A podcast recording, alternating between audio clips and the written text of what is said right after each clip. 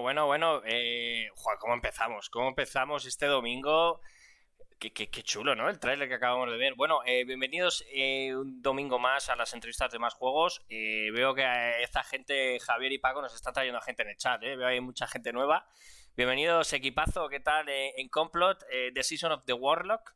Estoy últimamente, estamos aquí en más juegos entrevistando a mucha gente de aventuritas gráficas. Volvemos, parece que, que volvemos un poco a, lo antaño, que es lo que nos molaba, esa época de, de Lucas de Sierra, esos títulos de Monkey, toda esa época de King Quest, bueno, toda esa época que, vivimos dorada de aventuras gráficas. Bienvenidos chicos, ¿qué tal? Paquito, eh, Javier, yo os trato ya de colegas, porque aquí ya somos colegas. O sea que, ¿qué tal? Bienvenidos a Más Juegos Live. ¿Qué tal? ¿Cómo, cómo vais? ¿Qué... Contadme, ¿qué tal la primera vez, no? Que estáis en, en Twitch, ¿me habéis dicho, Paco, tú? Yo sí, yo, yo soy un boomer, o sea, este tipo de cosas a mí me son totalmente ajenas. Yo no... Hay que de los 90, como las aventuras gráficas. Bueno, oye, yo, yo, yo, ya te digo, llevo dos añitos, ¿eh? Yo empecé también hace poquito con esto, o sea que pasa que al final vas trasteando y vas empezando ahí y decir, oye, pues esto, joder, esto mola, y además para dar visibilidad y a jugar, claro, está, está, bastante chulo, la verdad que, está bastante chulo. ¿Y tú, Javi, qué tal? es la primera vez también en un directo en Twitch. Soy un poco menos boomer, no mucho menos boomer, pero poco menos gracias al contacto de, con esta gente del, chat que me mantiene modernizado. Te tienes modernizado, que sí, o que te engaño. Bueno, oye, que muchas gracias primero a Bloqueador 2 que por seguirnos y muchas gracias. Este es un crack Game Lure. Este os, recomiendo que también paséis por su canal. Es un crack, además entrevista a mazo de gente también del mundo indie, Game Lure, que nos ha hecho una pequeña red con, con gentecilla. Te lo agradecemos, Game Lure en el alma. Y veo a Lucy, Lucia9, Sunrise. Bueno, pues bienvenidos a todos al chat. Eh, esto está grabado para el podcast, o sea que esto, aparte de, aquí del directo, luego lo podéis ver, nos podréis escuchar. Pues mira, ese es la señorita Reinz, señor Reinz, ya nos sigue. Bueno, yo voy un poco ya a la chicha, chicos. Eh, contarme, ¿cómo empezó toda esta movida? O sea, ¿cuántos sois en el estudio? ¿Cómo, cómo empezó todo? ¿De qué os conocéis? ¿Sois colegas? ¿Empezó un día de, tomando cañas en un bar. Contadme un poquito, venga, ahí ya os peleáis. Quien quiera empezar a hablar, empecéis vosotros.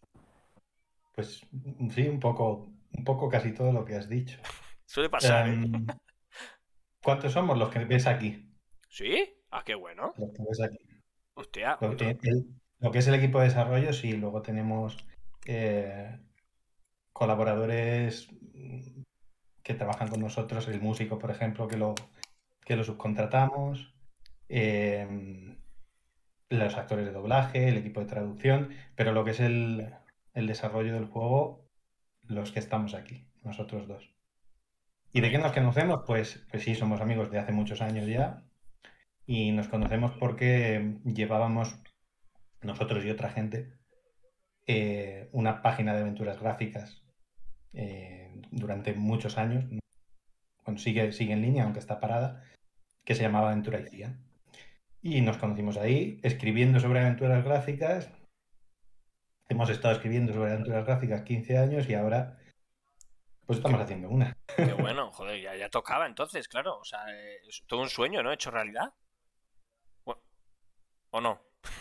Bueno, con el tiempo, al final, el sueño se termina convirtiendo en una especie como de pesadilla. Ya, no me digas eso. Siempre pero... Paco, siempre voy a decir lo mismo, coño, que, que todo que venís que es un puto sufrimiento crear un juego, joder. Claro, pero es que hay que llorar un poco, ¿sabes? este tipo de cosas funcionan así, o sea, no. Y no das pena. No, no, no, pero que es, sufrir, es, jodido, es jodido, es jodido. Yo sé que es jodido montar algo de este tipo, ¿no? O sea, eh, después de 15 años, como dice Javier, decidís de repente eh, decir, oye, vamos a ello. Es jodido, ¿no? Eh, tener, el arrancar un poco un proyecto este, de este, porque es un proyecto importante, Al final tiene una magnitud importante por todo lo que me dices, en música, doblaje, ¿no, Paco? Hombre, intentos ha habido previamente, pero hmm. no han fructificado. O sea, el tema es que al final es cuando ya te atas la manta a la cabeza y dices, bueno, pues vamos a tirar por este flanco y a ver qué tal sale. Y bueno, pues ahí estamos, en ese, en ese impasse, ¿sabes? O sea, hasta que entre que lo sacamos y entre que lo hacemos y entre que tenemos un éxito rotundo, que seguramente lo tendremos, por supuesto. Eso está claro. ¿eh? Oye, a ver, pues luego la gente lo podrá, ahora ver, pues veremos el trailer, lo veremos en otra ventanita mientras hablamos, para que la gente lo vaya viendo en directo. Luego, para la gente del chat, muy importante, vamos a probar el juego en directo, ¿vale? Luego yo creo que es, mm, sí, en, una, ¿qué hora es? Es que no sé en dónde vivo. A las 10, son las 10, a las 11, yo creo más o menos estaremos jugando un ratito, si nos dejan los dueños del juego si ellos nos lo permiten y jugamos con ellos y nos van comentando las cositas ahí en directo, pues jugaremos porque, porque además que ya te digo que yo lo he encendido, he probado Guetta y digo, no, quiero sorprenderme con ellos. O sea, me ha arrancado, ¿eh? la, la key me funciona. O sea, es que antiguamente te acuerdas que a veces había juegos que no te ejecutaban en el PC, pues este se me ejecuta en el PC.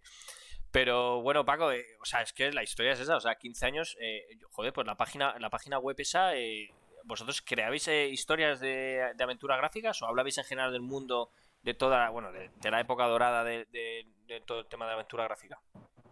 Mm, bueno, era una, página de noticias, una página, un portal al uso, ¿sabes? Hmm. Como los que ya no existen, vaya, o sea, no... Hoy por hoy ya no tenemos ese tipo de material, ¿sabes? Entonces lo que hacíamos era noticias, reviews, artículos, etcétera, etcétera, ¿sabes? Y eso, pues hombre, a la larga te termina dando un cierto bagaje para poder hacer cosas, ¿sabes? Y, en fin, o sea, se aprende bastante criticando a otros. Es, total, es, que es, la, es, la, mejor, es lo mejor. El criticar a otros aprende de los errores de los demás y dices, tú, yo no los cometo, pero luego se cometen. Pero luego los cometeremos seguramente, o sea, no, hay... Qué bueno, qué bueno. Eso no, no, no, te quepa la menor duda, o sea, eso es lo que hay. Pero vamos, que entiendo que, bueno, no, no es que venga de una forma espontánea, ¿sabes? O sea, que dentro de lo que cabe también nos hemos dedicado a estudiar, entre comillas, el temita, ¿sabes? O sea, que venimos con la lección relativamente aprendida. Ahora bien, claro, el problema es que eh, no se puede gustar a todo el mundo y seguramente que nos gustaremos a todo el mundo, pero es lo que hay. O sea, llegará un momento en el que esto tendrá que salir y ahí es cuando nos enfrentaremos a la cruda realidad. Así que es por eso por lo que, ya te digo, que eh, nos lo estamos tomando con calma, vaya. es, lo mejor, ¿eh? Tomárselo con calma, sabiendo dentro de los tiempos que me imagino que al final siempre pasa, ¿no? Eh, a la gente que ha pasado aquí, hay, hay gente, tenemos dos perfiles. Unos que empiezan con una, idea de a full y se dan la hostia. Y hay otros que empiezan poco a poco poco a poco y eso va creciendo y eso va creciendo y eso al final es más dinero y eso va creciendo. Claro, hay que saber también poner un ¿no? Me imagino Javi poner un poco ese tope de decir, cuidado que es que cada vez queremos más, porque este proyecto era una cosita, pero que vemos que cada vez metemos más cosas y va creciendo, ¿no? Sí, sí, ese ha sido, ese ha sido el problema esencialmente. Por eso digo que errores como tenemos y es inevitable, sobre todo por una cuestión de, de medios en muchos casos, ¿no? Porque una cosa es lo que nosotros tenemos en la cabeza y otra cosa es lo que luego podemos ejecutar y siendo dos, eh, con el con la fuerza de trabajo que eso implica y con el presupuesto que eso implica, claro. pues evidentemente hay cosas que en nuestra cabeza quedan mejor de lo que luego van a quedar en el juego. Pero bueno, intentamos, es verdad que nos estamos tomando nuestro tiempo precisamente para intentar probar mucho lo que hacemos, iterar mucho sobre, sobre todo el diseño, sobre los puzzles, sobre el guion, eh, sobre las animaciones. De hecho, en la demo que, eh, que vas a jugar, las animaciones eh, todavía no son finales. No son finales. La es que hay distintas eh, fluid... Van con distinta fluidez, no tienen distintos FPS, mm. eso lo van a modificar en un dado, pero ahora mismo pues estamos con, con unas cuantas animaciones antiguas. Eh, pero bueno, en cualquier caso, eso, intentamos minimizar todo lo que podemos eh, errores que sabemos que, que, se han, que se han cometido y que, o que se han cometido desde nuestro punto de vista, claro, porque eso luego es otra. Es decir, a nosotros nos gustan las aventuras de determinada forma. Eso no quiere decir que, que tengamos la razón, claro. Entonces, habrá otra gente que le gusten diferentes. Bueno, yo, yo te digo una cosa, el chat está calentito, habéis traído aquí, aquí, aquí la gente os quiere, ¿eh? aquí tenéis mucho colega, ¿eh? aquí ha venido mucha gente, gracias a Kelmer, a Gona, hay mucha gente, dice el, el Lario Mis, grande Javi. Os quiere, esto, estos son grandes coleguitas, ¿eh? Yo te lo digo, que ahí tenéis el chat a full. Bastante, bastante a full, ¿eh? Buena gente, eso, eso está bien, coño, que dar visibilidad, joder. No sé, cuántos porque no me sé sus, no me sé sus nicks, pero... Bueno, esto... son, alumnos de, de UTAD, del grado de diseño de productos interactivos, en el que tengo la fortuna de, ser profesor, ¿no? qué bueno. Eh, ¿Qué sois vosotros, chicos? ¿Sois de, ¿Sois de Madrid? O sea, UTAD está en... O sea, es en Madrid. Eh, bueno, yo que paso por ahí todos los días. Eso está en la carretera de La Coruña, ¿no? Sí, ambos somos de Madrid, sí, ah, muy, bien, muy bien, madrileños. Madrileños pura cepa. Oye, Paco, eh, dime, ¿quién es de los dos es el que pone un poco más la. Eh, o sea, hay siempre. Eh, cuando se monta un, un, estudio indie, bueno, en este caso indie, ya hablamos por el estudio en sí, siempre está el loco que quiere las ideas y luego el otro que dice con calma. ¿Quién es de los dos es el loco o los dos sois los calmados o los dos sois los locos? Siempre tiene que haber alguien, ¿no? Que hay ese baremo. Mm, no, nos alternamos, o sea, tenemos un estado de ciclotimia bastante equilibrado dentro de lo que cabe. O sea, que aquí la gente se le va la olla por épocas, ¿sabes? A mí en particular se me está yendo ahora, ¿sabes? A él también se le ha ido en otros momentos, o sea, que, locura siempre hay, ¿sabes? Ese tipo de problemas, hombre, si no estuvieses un poco tal, pues a lo mejor no te meterías en este tipo de rollos. claro, no, ¿sabes, La, movida? Pero... Que la historia de todo esto es que siempre yo, yo siempre pongo el ejemplo, bueno, pongo el ejemplo porque vi el documental, no sé si visteis el, documental de los chicos de Blasphemous, ¿vale? Que pues te cuentan un poco de los dos, los dos que crearon en sí lo que fue el estudio, pues uno era el, tío sereno, el que decía, oye, el, que controlaba un poco más todo el tema de pasta y todo el rollo, y luego estaba el loco que quería hacer todas las ideas y todo, ¿no? Y tenían que controlar un poco todo eso, porque si no se iba a la mierda. El loco quería todo y, claro, si no tienes una persona un poco ahí que gestione un poco... Es lo que comentaba al principio, ¿no? Que mucha gente empieza con muchas ganas, pero claro, es que, joder, el crear un juego implica muchas cosas, ¿no? Implica un poco de serenidad, implica un poco de saber qué puede gastarnos, el, tema de movernos en redes sociales, el tema de producción, el tema de, ¿no? de, ese, de ese equipo que en este caso, al final, porque por lo que me estáis contando, el juego en sí eh, ha ido creciendo por, por tema de doblaje, tema de un montón de cosas. Entonces, eh, mola, ¿no? Mola tener ese, ese baremo, ¿no? De personalidad dentro del estudio. En este caso sois muy similares, ¿no? Bueno, lo que sí es, lo que sí es verdad es que el optimista soy yo y el pesimista Paco. No me jodas, no, Paco no me da cuenta. Paco está con la copa ya no me dice... está eliminado de, de naranja.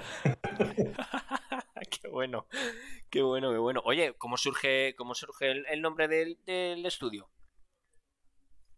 En complot. Pues ahora mismo la verdad no. Y un bigote. No, bueno, el bigote. sabría decir, creo que era porque sonaba bien, ¿sabes? O sea, que no fue así porque de repente eh, o surgió un día de, tomando cañas o de repente uno eh, le, pensó el bigote porque en complot y el bigotillo y todo eso, o sea, surgió así de repente. El bigotillo no me gajes por ti con la barba. El bigotillo viene de que no, no, no, el bigotillo es porque, bueno, los complots, los conspiradores, pues pensamos en el hombre este, el de V de Vendetta, cuyo nombre era, bueno, Guy Fox. Sí.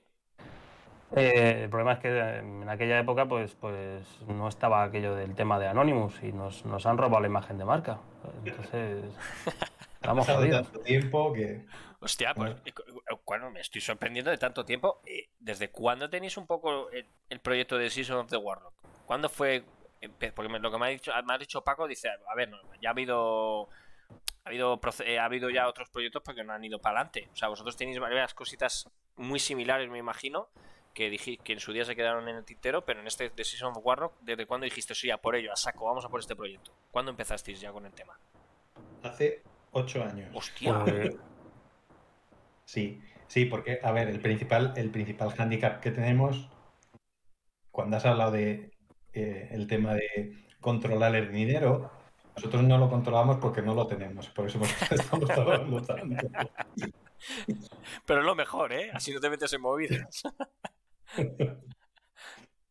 Entonces, bueno, pues sí, se está haciendo todo lo mejor que, podemos con medios relativamente limitados. La verdad es que estamos haciendo malabares presupuestarios, pero estamos contentos con el resultado, la verdad. No sé, por ejemplo, estamos grabando con orquesta con orquesta sinfónica en estudio. Hostia. Y, y claro, cuando llegas allí y te encuentras a 60 músicos tocando para, para ti, para, la música de tu juego, eso, bueno, sobrecoge.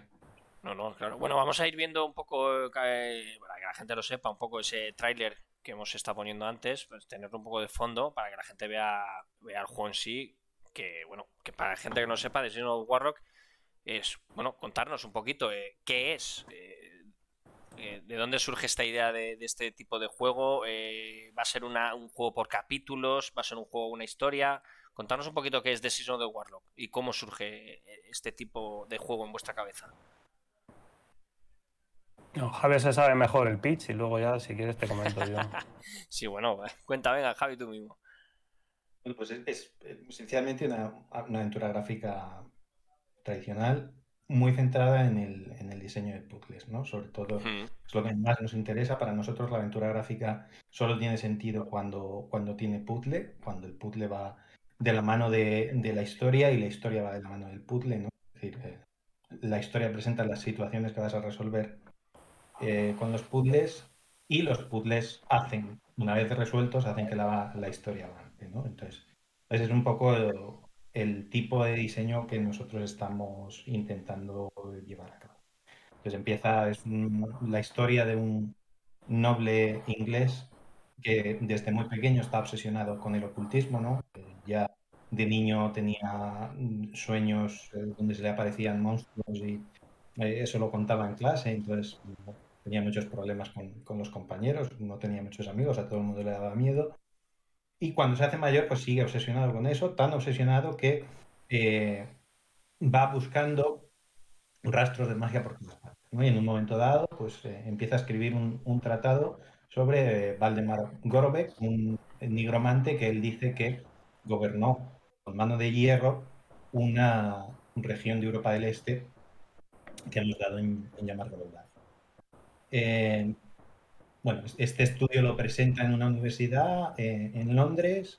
Su némesis académica se ríe de él, le dice que es un patán, que desde luego que no existe, que no hay pruebas de eso. Y, muy frustrado, Lord Alistair, el protagonista, decide eh, ir a Groldavia a efectivamente buscar, buscar pruebas. Y una vez está allí en Groldavia, pues, suceden cosas. se le aparece el alma encerrada en un cuadro del, brujo y le presenta una, decisión, ¿no?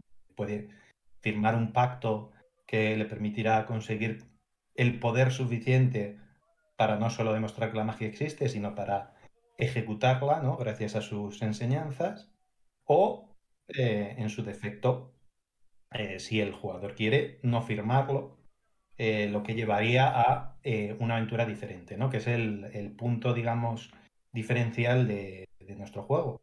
Que son dos juegos en uno, en realidad. Eso bueno. dice dos historias a Dos historias, claro. En esa escena eh, donde pone dos historias a elegir, que sale el protagonista mirando a un lado con un ángel y mirando al otro con un demonio, el jugador podrá elegir, ¿no? Y dependiendo de lo que elija, que es firmar el pacto o no firmarlo, pues absolutamente todo el juego cambia. Es decir, si se desarrolla en los mismos escenarios, con los mismos personajes, tiene una, eh, un arco argumental central, digamos, eh, común, un trasfondo, vaya, eh, pero luego cambian los objetivos, cambian absolutamente el 100% de los puzzles y cambia incluso el ritmo del juego, ¿no? Una, un camino es investigación prácticamente, prácticamente, pura, ¿no? Tienes que averiguar primero por qué el cuadro está encantado y cómo librarte de esa maldición. Eh, entonces tiene un ritmo más, más pausado, ¿no? más de eh, ir hilando pistas, mientras que el otro, eh, el otro camino, el, aceptar el pacto, implica encontrar, averiguar quiénes son los descendientes de los tres traidores que, hicieron que quemaran en la pira al brujo hace 300 mm. años y acabar con ellos con los mismos medios con los que eh, ellos eh, convencieron al pueblo de Groldavia para quemar a, su, a su maestro. Entonces, ese es el, punto de partida, digamos, del juego. Y esos son los objetivos iniciales de, cada vía. A partir de ahí, bueno, pues lo que decía, intentamos que el diseño sea lo que nosotros llamamos diseño Grand Adventure, es decir, que aunque al principio y en la parte de la demo es así, el juego es muy cerrado, eh, cuando llegas, digamos, al, corazón, al, nudo de la historia, eh, pues se empiezan a abrir un montón de escenarios diferentes y los puzzles están entrelazados entre todos esos escenarios. Es decir, no es un juego de un puzzle en una habitación cerrada, sino que hay que... tienes que ir, moviendo, ¿no? Efectivamente. A, lo largo de, muchos escenarios y conociendo a, a, distintos personajes y el puzzle está, digamos, diseminado entre varios escenarios. Luego, aparte, hay hay varios puzzles paralelos también para que no te puedas quedar atascado. Si te quedas atascado, puedes ir avanzando por otro camino hasta que mm, se te enciende la bombilla. Entonces es un poco la aproximación que intentamos hacer.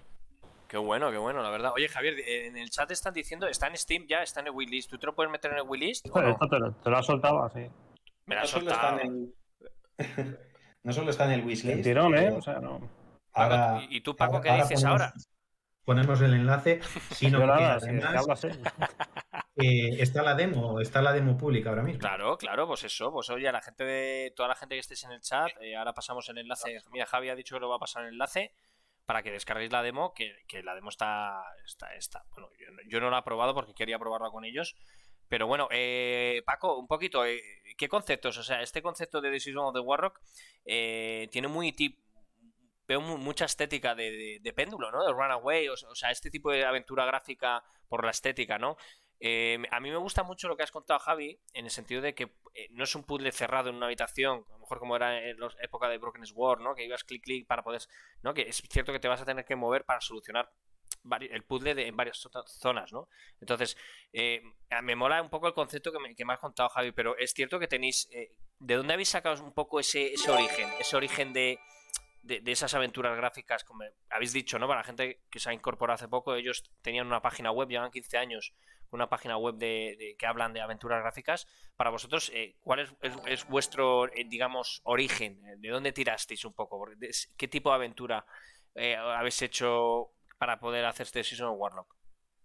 Paco, te toca. Esta, vez no te vas a librar. El tema de la, el tema de la estética y todo esto tampoco es una cosa de lo que no nos hemos fijado en ninguna otra aventura, ¿sabes? O sea, en todo caso, pues tendremos las referencias típicas del género, pero eh, básicamente de lo que bebes de las películas de los 60, de las pelis Camp de Vincent Price. Seguramente que el personaje te recordará algún Vincent Price. O sea, y no solamente ese personaje, sino que hay otros personajes que también eh, están inspirados en otros actores de aquella época, ¿sabes? En cualquier caso, ya te digo que el rollo, sobre todo el tema de los colores, la paleta de color y, la historia incluso, o sea, la historia es un cuento gótico a fin de cuentas, ¿sabes? Es una, historia con su punto de, humor, porque es una comedia oscura, es, un, es una comedia negra, se podría decir, pero ya te digo que se, se inspira mucho en, vamos, tanto en Lovecraft como en Poe, como en, las pelis de Roger Corman, como en las pelis de la Hammer o como en, yo qué sé, la Mikus o otras cosas un poco más mm, secundarias o terciarias incluso que lo conoce, bueno, lo conoceré yo y algún otro por ahí. pero ya no ese tipo de ese tipo de estética, ese tipo de, de esencia es la que queríamos imprimir dentro del juego, y yo creo que, bueno, lo estamos consiguiendo, ¿sabes? O sea, pues seguramente que quien conozca eh, las referencias se sentirá cómodo, se sentirá a gusto con el, con el tema, ¿sabes? O sea, no... En ese sentido yo creo que lo hemos lo estamos llevando bastante bien, ¿sabes? O sea, que no... Dicen, eh, no me puedo quejar. en el chat dice Grihan74, las referencias dejan claro el buen gusto que tenéis.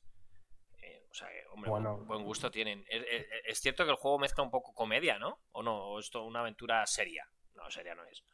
Mm, tampoco te vas a despollar, ¿sabes? O sea, no es una cuestión de, que te rías mucho, ¿sabes? No... Tiene sus puntos, no es, una, no es una comedia en sí como aventura gráfica. Te reirás, tiene sus giros, tiene sus cosas, pero a ver, la historia es la que es. O sea, tampoco es una cosa pretendida, no se busca la carcajada fácil, ¿sabes? Es una cosa más sarcástica, más irónica. Sí, pues humor negro, un humor de ese tipo, ¿no? Sí, sí. bueno, la gracia que tiene además es que, bueno, jugamos con dos personajes muy complementarios, ¿no? el, aristócrata estirado, em, un tanto antipático, pero sin... El, de los bigotillos. Exactamente.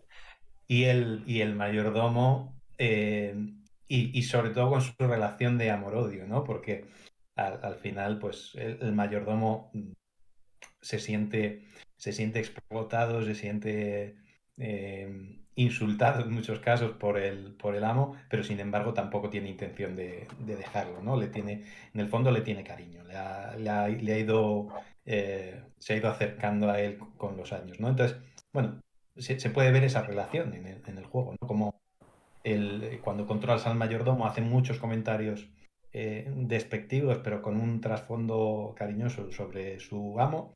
Y al contrario también, ¿no? Es decir, el amo hace comentarios jocosos sobre, sobre el mayordomo, pero tampoco podría vivir sin su ayuda. De hecho, es eh, su apoyo principal, no es el que le hace prácticamente todo.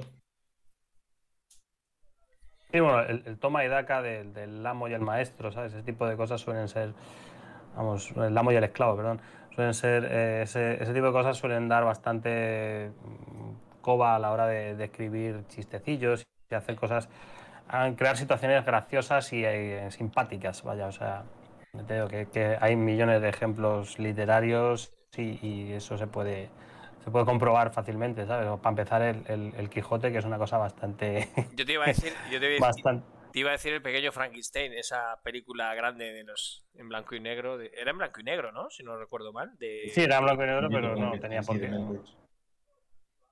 No, lo digo por el, por el, tema de, del, bueno, el, Igor, ¿no? Y el, y el amo, ¿no? Que esa relación un poco. Pero esto es más, más serio en ese sentido. Tienes a lo mejor esos puntos de, humor, como decías Paco, ¿no? ese, pero que no está centrado en una aventura, digamos, de, de cachondeo, como estábamos hablando. No, no, sí, o sea, te vas a reír seguro. habrá puntos, o sea, realmente la, historia no es una historia oscura, no es una cosa que te tengas que tomar en serio, ¿sabes? Pero tampoco es una cosa, a ver, o sea, tampoco es un, la, idea tampoco es buscar la risa fácil, ¿sabes? O sea, realmente lo tenemos, o sea, tampoco es una cosa que se busque, si hace gracia bien si no, pues bueno, puedes seguir perfectamente jugando que no te vas a sentir violentado, ¿sabes? Así que te digo que eso, pues en fin, ya te digo que, intento, intentamos conseguir una buena, un buen equilibrio entre lo que viene a ser el, horror y el, horror entre comillas, unas comillas muy gordas, y la comedia. Oye, en el chat dicen, eh, bueno, el nombre, perdonadme, no soy capaz de decirlo, dice, oye, ¿hay varias soluciones distintas a un mismo puzzle? No. Mm. No. No, no, no hay. No sabe, no es habitual, ¿no? Tampoco en este tipo de, de género, diferentes soluciones de un puzzle. De hecho, al, al contrario, vaya, o sea, intentamos que no. o sea, no, no. No es. Entre otras cosas, porque se nos quedaría grande. Eh, se nos queda, ya, ya, se nos quedan grandes algunas cosas para, para, poder hacerlas entre dos. Hacer múltiples soluciones ramifica demasiado el diseño. Demasiado. Y además no, no termina de gustarnos en muchos casos, porque las soluciones tienen que ser lo suficientemente creativas como para que el puzzle tenga gracia y hacer soluciones múltiples lo que suele provocar es que se, estandarice mucho la creatividad del puzzle. Entonces, nosotros lo que intentamos es lo contrario, ¿no? Eh, que haya solo una solución, pero eh, que el juego esté lo suficientemente señalizado sin llegar a la obviedad mm. como para que eh, el jugador pueda entender eh, cuál es el planteamiento de, del Sí, porque si no desespera eso muchas veces en, muchos juegos de este tipo, sí. Entonces, y bueno, Paco decía, por cierto, que horror entre comillas, porque no es un juego de terror moderno, no es un juego de terror eh, de jumpscares ni de eh, un ambiente muy opresivo, sino que es terror gótico, ¿vale? Como, como pone en el, en el trailer, ¿no? Es decir, está, está basado sobre todo en las historias de el principio del terror, que eran mucho más eh, sobre una ambientación concreta, sobre unas temáticas concretas, eh, sobre todo, además, eh, temáticas del romanticismo, muy relacionadas con, con también pues el, el, comportamiento ¿no? de, de los personajes en determinadas situaciones. Entonces, no, es verdad que no tiene, no es terrorífico, no, no, da susto. Sí tiene un puntito gore. Ah, qué bueno. Eh, pero eh, por eso decía que, no es de terror o que es de terror entre comillas, ¿no? Porque no tiene, no es de susto. Oye, Paco, están diciendo. Digamos, ese. Dime, dime, dime, perdona. Creo que ese es el tipo de terror con el que mm, tenía miedo tu abuela, ¿sabes? O sea, ese tipo de. cuando iba al cine tu abuela, ahí es cuando mm, se asustaba y cuando decía, oh Dios, oh, por favor, no quiero ver eso, no quiero ver a Vincent Price saliendo por una puerta así, así de repente. Como asustado, no, así con la cara, ¿eh? No, ahí, pues... no. Ese, esos eran los, los jumpscares de la época, pues eh, más, más o menos es lo que mantenemos nosotros, que ahora resultan cómicos, ¿no? Y es la gracia que tiene, porque mm, el terror, según pasa el tiempo, pues al final resulta siendo mm, una comedia, ¿no? O sea, las películas de hace 60 años ahora mismo te van a dar un poco de risa, ¿sabes? O sea... Es cierto, ¿no? Eso a mí, a mí me ha pasado con películas de antaño que tú veías de pequeño, bueno, pequeño, sí, y te da un miedo de tal, y tú lo ves ahora y, y yo que sé, Freddy Krueger, por ejemplo, de pequeño daba un poco, a mí me daba... Pero Freddy Krueger no tiene 60 años. No, coño, no, no, no, 60, pero que te digo, pero que también es cierto que las películas de terror que a lo mejor de hace años daban un miedo y tú los ves ahora y dices, me cago en la puta, tío, si esto no, esto, ¿cómo me podías, te descojonas ahora viéndolo, ¿sabes? Es cierto que va evolucionando un poco todo, ¿no? Ese, ese miedo también, no es lo mismo el miedo con una cierta edad, el miedo que dices tú, ¿no? El miedo de aquella época no tiene nada que ver con el miedo actual, igual que el de hace 20 años, ha ido evolucionando, eh, ha cambiado el cine, el cine de terror ya no es el mismo cine que hace 20 años, ha ido evolucionando, yo creo que para mal, la, la verdad, pero bueno.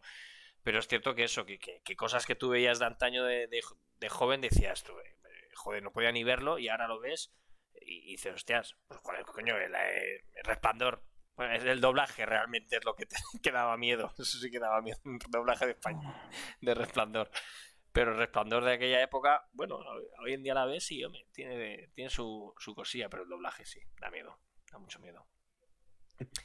Yo, yo no, no, quiero entrar en hablar de cine, pero a mí El Resplandor me parece la, la mejor comedia involuntaria de ever. o sea... Qué bueno. Ah, yo creo que no ayudó mucho al doblaje de esa película. ¿eh? Aquí, digo, en España no sé quién, quién tuvo la idea original de ese doblaje de tan... No sé, yo no sé, yo para nada, ¿eh? yo igual, yo no tengo ni idea de cine. Supu supuestamente la, la, Supuestamente era Kubrick el que quería supervisar a los actores españoles y eran elegidos por él. Supuestamente, según lo que yo tengo entendido, que tampoco estoy muy seguro, pero en fin, que se pilló a Verónica Forqué y tal, pues fue por imposición de, de Kubrick. Bueno, están haciendo preguntitas en el chat. Ahí no se puede. están haciendo, eh, Paco, preguntitas en el chat. A ver, esto, esto Pablo, Pablo se quiere morir, eh, para la gente del podcast también, que bueno, esté informados un poquito. ¿Cuánto tiempo ha llevado el desarrollo del juego? Pues nos han dicho que llevan ocho años desde que empezaron realmente con la idea ya del juego de Season of the Warlock. Eh, Garrett613 ha dicho, ¿tiene fecha de salida? ¿Sabemos más o menos? Mm, no lo saben, más o menos, creo, ¿no, chicos? No sabemos, no sabemos. No, no. Más bien no nos atrevemos. Hemos fallado ya tantas veces eh, con una fecha de salida que no, no, nos atrevemos ya a ponerla. O sea, vosotros en su día tenéis, tenéis, o sea, habéis pensado ya alguna vez, más de una vez en tener una fecha, pero al final, eh, lo, lo que dices, ¿no? Dices, hostia, no llego. Este, Sí, estabais ahí diciendo, que, ni de coña podemos sacar que, esto así. Para que os hagáis una idea, Panchi, eh, hace ya cuatro años, si no calculo mal, eh, estuvimos en una convención en Londres que se llama Adventure X, que es la, una convención sobre aventuras gráficas y juegos narrativos. E hicimos unas chapitas con, con, el, con el protagonista, el brujo, diciendo que, señalando así a, al frente y, y, diciendo Make Witchcraft Great Again, hagamos la brujería grande de nuevo, ¿no? Porque justo era la época de Trump. Y, en las chapitas ponía 2017. Hostia. Eso, eso, se queda como, como fetiche, ¿sabes? Eso, pero, eh, pero a ver, en un futuro será objeto de coleccionista. Pero, oye, una pregunta, Paco, eh, con esto, eh, pero coño, entonces habéis tenido que, o sea, en ocho años el, el motor gráfico, o sea, la, el gráfico, los gráficos de juegos los habéis tenido que estar cambiando cada dos por tres, no cada dos por tres, pero me refiero que ha ido evolucionando, ¿no? Hombre, sí, obviamente. Obviamente. ¿Qué me vas a contar si lo he hecho yo? Mira, voy a hacer un clip de esto para subirlo. obviamente, si lo he hecho yo, claro. Por eso te digo que. Pero que, que es una movida, por lo que decís, ¿no? El, el, el, a ver, no el dudar, porque lógicamente esto al final tenéis que tener una idea clara de cuándo puede salir, cuándo veis vosotros el ok del juego, ¿no? Pero joder, ¿cu no, ¿cuántas veces nos ya. ha podido el optimismo. Sí, ¿no? Nos ha podido el optimismo, sí. sí. a lo largo de los años no, nos ha podido el optimismo. Hemos sido muy optimistas, ¿sabes? Hemos, em, nos hemos creído mejores de lo que éramos. Pero la movida, la, movida chicos, eh, con esto decís lo del 2017, ¿tenéis idea de haberlo sacado en el 2017 el título? ¿Qué, si se puede contar, ¿por qué os disteis un paso para atrás en ese momento? ¿Qué, miedo tuvisteis? No, no, pues sí, lo acabas de decir tú antes. O sea, ha habido muchas mm, revisiones y se ha rehecho muchísimo trabajo una y otra vez. En cuenta que las cosas, según le vas cogiendo el truco y vas haciendo las cosas medianamente bien, dices, coño, pues las puedo hacer mejor, ¿sabes? Y al final es el problema, que sí, las puedes hacer mejor y siempre se puede mejorar, es un perfecticidio, ¿no?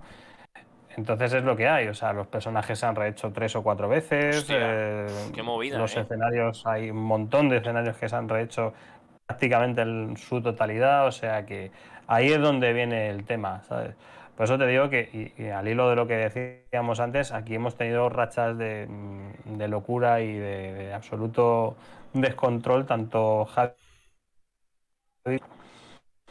te digo que en mi caso muchas veces digo, bueno, esto es mejorar y digo, esto voy a tardar poquito en hacerlo y al final me tiro tres o cuatro meses, ¿sabes? O sea, que, total, o seis u ocho, ¿sabes? Ah, pongamos que, pero, pero realmente dices, coño, el, resultado está bien y es edificante y, ves que te contenta más, que te mola más verlo de esa forma, ¿sabes? Entonces dices, bueno, pues vale la pena. El problema es que, bueno, o sea, llegará un momento en el que tengamos que decir hasta que hemos llegado y ese momento va a llegar.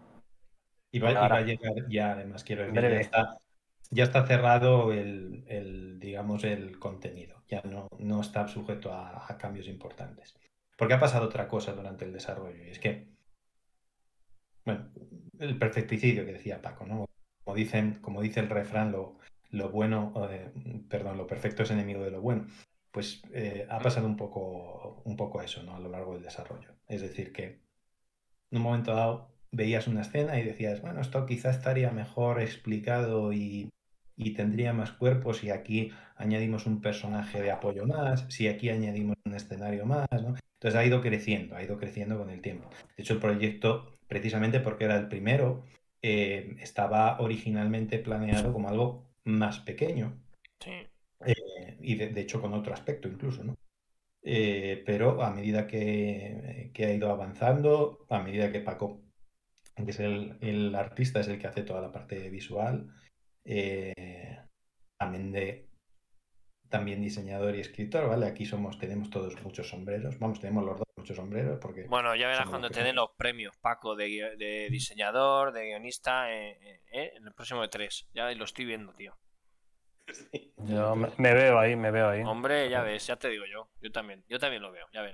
Me, veo, me veo completamente con la barba cana, ¿sabes? con la barba cana, Que no, que no, que estéis diciendo que ya dentro de poco lo vais, lo vais a sacar, que tenéis que sacarlo. Que sí, hombre. Sí. Está, está ya muy, muy, muy avanzado. ¿eh? De hecho, ya digo, o sea, la demo, como, como verás ahora cuando, cuando la lances, tiene ya toda la música, tiene todas las voces, está en nueve idiomas, o sea, ya es un trozo. Nueve idiomas. Wow. wow, ¿El, juego, chicos, idea que tenéis de lanzamiento es PC o va a salir en, multiplataforma? De momento lo que tenemos anunciado es PC. La idea es que sea multiplataforma. Lo que estamos estudiando es cuántas plataformas eh, y cuáles, ¿no? Sobre todo nos estamos dando de alta en los servicios de desarrollador de las distintas eh, de las distintas consolas, ¿no? Y estamos estudiando qué posibilidades eh, tiene el motor, dónde funciona bien y dónde no, porque el motor exporta de, forma nativa hmm.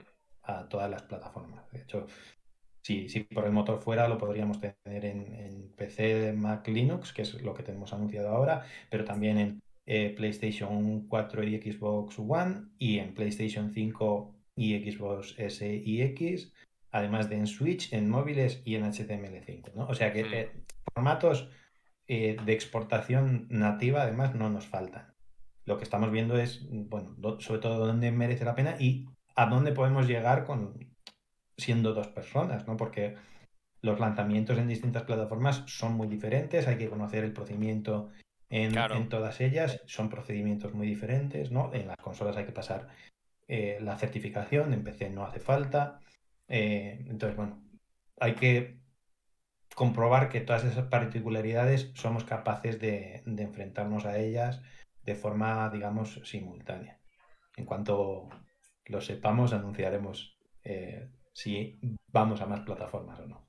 Porque la, movida, Paco, eh, eh, motor gráfico de, que habéis utilizado, me imagino que la habréis cambiado en estos ocho años, ¿no? ¿Ha tenido que ser una locura o habéis siempre utilizado... ¿Qué es Unity lo que utilicéis o es...? No, es Visioner, es un motor específico para hacer aventuras gráficas. Qué bueno. Lo que pasa es que con el paso del tiempo, ese mismo motor, que es un motor muy pequeñito, bastante modesto, ha ido cambiando y a veces funciona mejor, a veces funciona peor. Y ahí es una cosa que nosotros no podemos tocar. No podemos, mm, como mucho, mm, meter presión al, desarrollador para que lo haga, pero el desarrollador mm, está a sus cosas.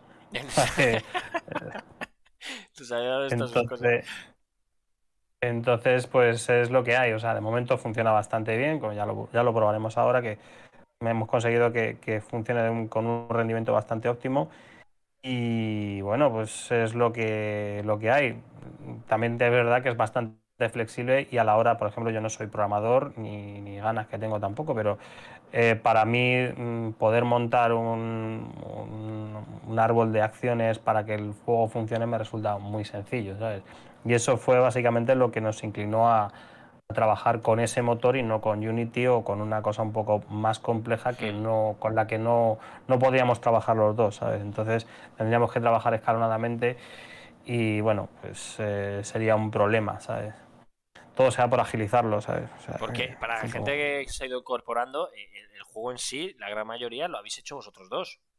Aparte de la sí, gente. Sí, ya digo. No, no, sí, no. O sea, vosotros dos sois los creadores de Season of the Warlock.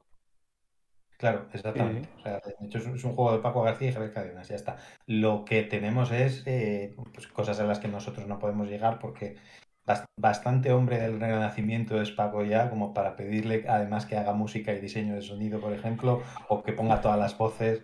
Eh, o, que lo traduzca a nuevo idioma. Ahora, se pone Paco a tocar la guitarra y ya sería la hostia. ¿eh? que la toca seguro. No, no. He, intentado tocar el piano y me sale con dos deditos así, no, no.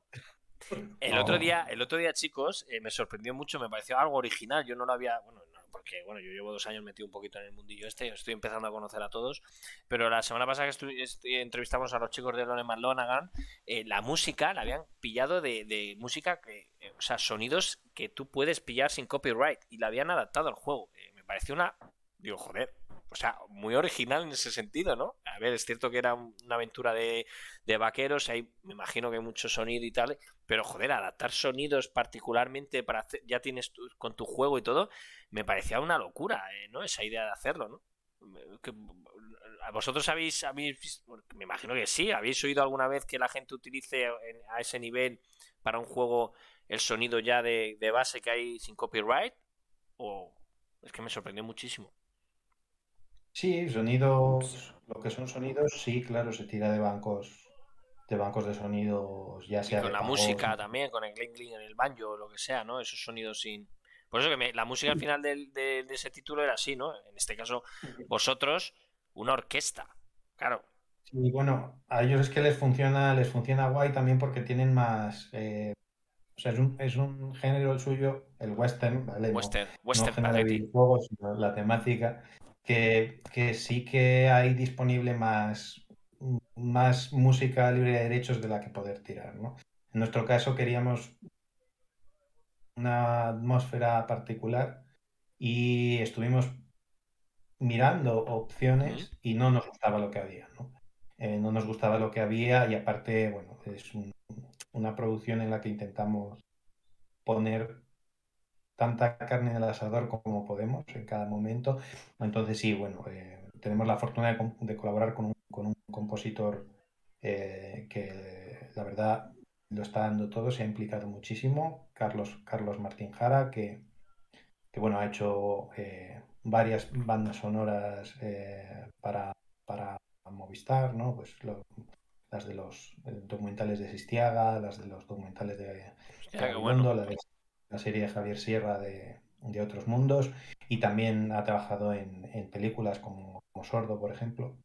y que ya digo, se ha implicado. Ostras, qué bueno. Pues es bueno tener eso, ¿eh? Sí, sí, sí, estamos súper contentos porque de hecho la orquesta con la que trabajamos es la suya, ¿no? La dirige él mismo, entonces eh, eso también te permite eh, mucha más agilidad porque como él es el compositor, conoce muy bien las piezas y conoce cómo las quiere dirigir, ¿no? Entonces, bueno, él es el que nos ha eh, ayudado con, el, con, ese tema, con el tema de la orquesta, con el tema del, estudio de grabación. Y de hecho, gracias a él estuvimos hace, hace un mes en, en Málaga presentando la banda sonora del videojuego en, en un festival que se llama Mosma, que, que, es como una sección musical del, del Festival de Cine de Málaga que, que hacen en septiembre. ¿no? Y la verdad que quedó, quedó muy bien. Estuvimos allí con eh, gente de Blasphemous, de Reventure, de, de, Call of the Sea, ¿no? Que, que también... Tiene una banda sonora eh, muy, muy, muy buena, y, y, fue un concierto que, que estuvo muy bien. Qué bueno, bueno. Eh, joder, la verdad que qué nivelazo, ¿eh? Al final, eh, claro, ocho años, dos personas y, todo este pedazo de proyecto, eh, al final, joder, me sorprende mucho porque al final yo creo que la, la, música, ¿no? En este, en este caso, yo siempre lo he dicho, es muy importante para meterte en, las, en los juegos. Para mí, dependiendo del tipo de juego, eh, una banda sonora buena, una música ambiental buena, te, te, te, hace que te metas más en el juego, ¿no? Entonces, yo creo que por eso yo creo que es muy importante eh, esa importancia que le habéis dado vosotros, ¿no? En, este caso con todo el tema de la música orquesta y, el nivelazo de que, nos has estado contando. La gente del chat dice, dice frenandos, la vida del estudiante haciendo proyectos. Frenandos, ese debe ser algún, algún chavalillo vuestro de ahí, estudiante. con los, con los proyectos a tope y les, les están metiendo ahí bastante caña. es que este año... Eh, sí, dime, dime. Sí, no, dime, adelante. No, no, no, que, que, este año había mucha gente de proyectos de UTAD que creo que están en PlayStation Talents que han, pasado a la parte. ¿No? Creo que había un par de proyectos de UTAD que han pasado a la fase, a la fase final de PlayStation Talent, ¿no? Sí, no sé en PlayStation Talents, pero sí, el año pasado ganó, algún proyecto ganó eh, en Fan Sirius, eh, el mejor juego universitario. Y bueno, sí, estamos contentos con, con, el, con el nivel de los proyectos lo, que iba a añadir, por cierto, es que preguntaban en el chat eh, si tenía sliders. Ah. Y no, no tiene. De hecho, anatema, anatema. O sea, eso no, no lo metemos, no lo meteríamos y, de hecho lo, lo, hemos criticado salvajemente durante 15 años. Como no lo vais a meter ahora, ¿no? No. Qué bueno. No, no, por ahí, no se pasa, no. Eso es una línea roja, ¿no? por ahí no, no, no pasamos, ahí, ahí no pasamos.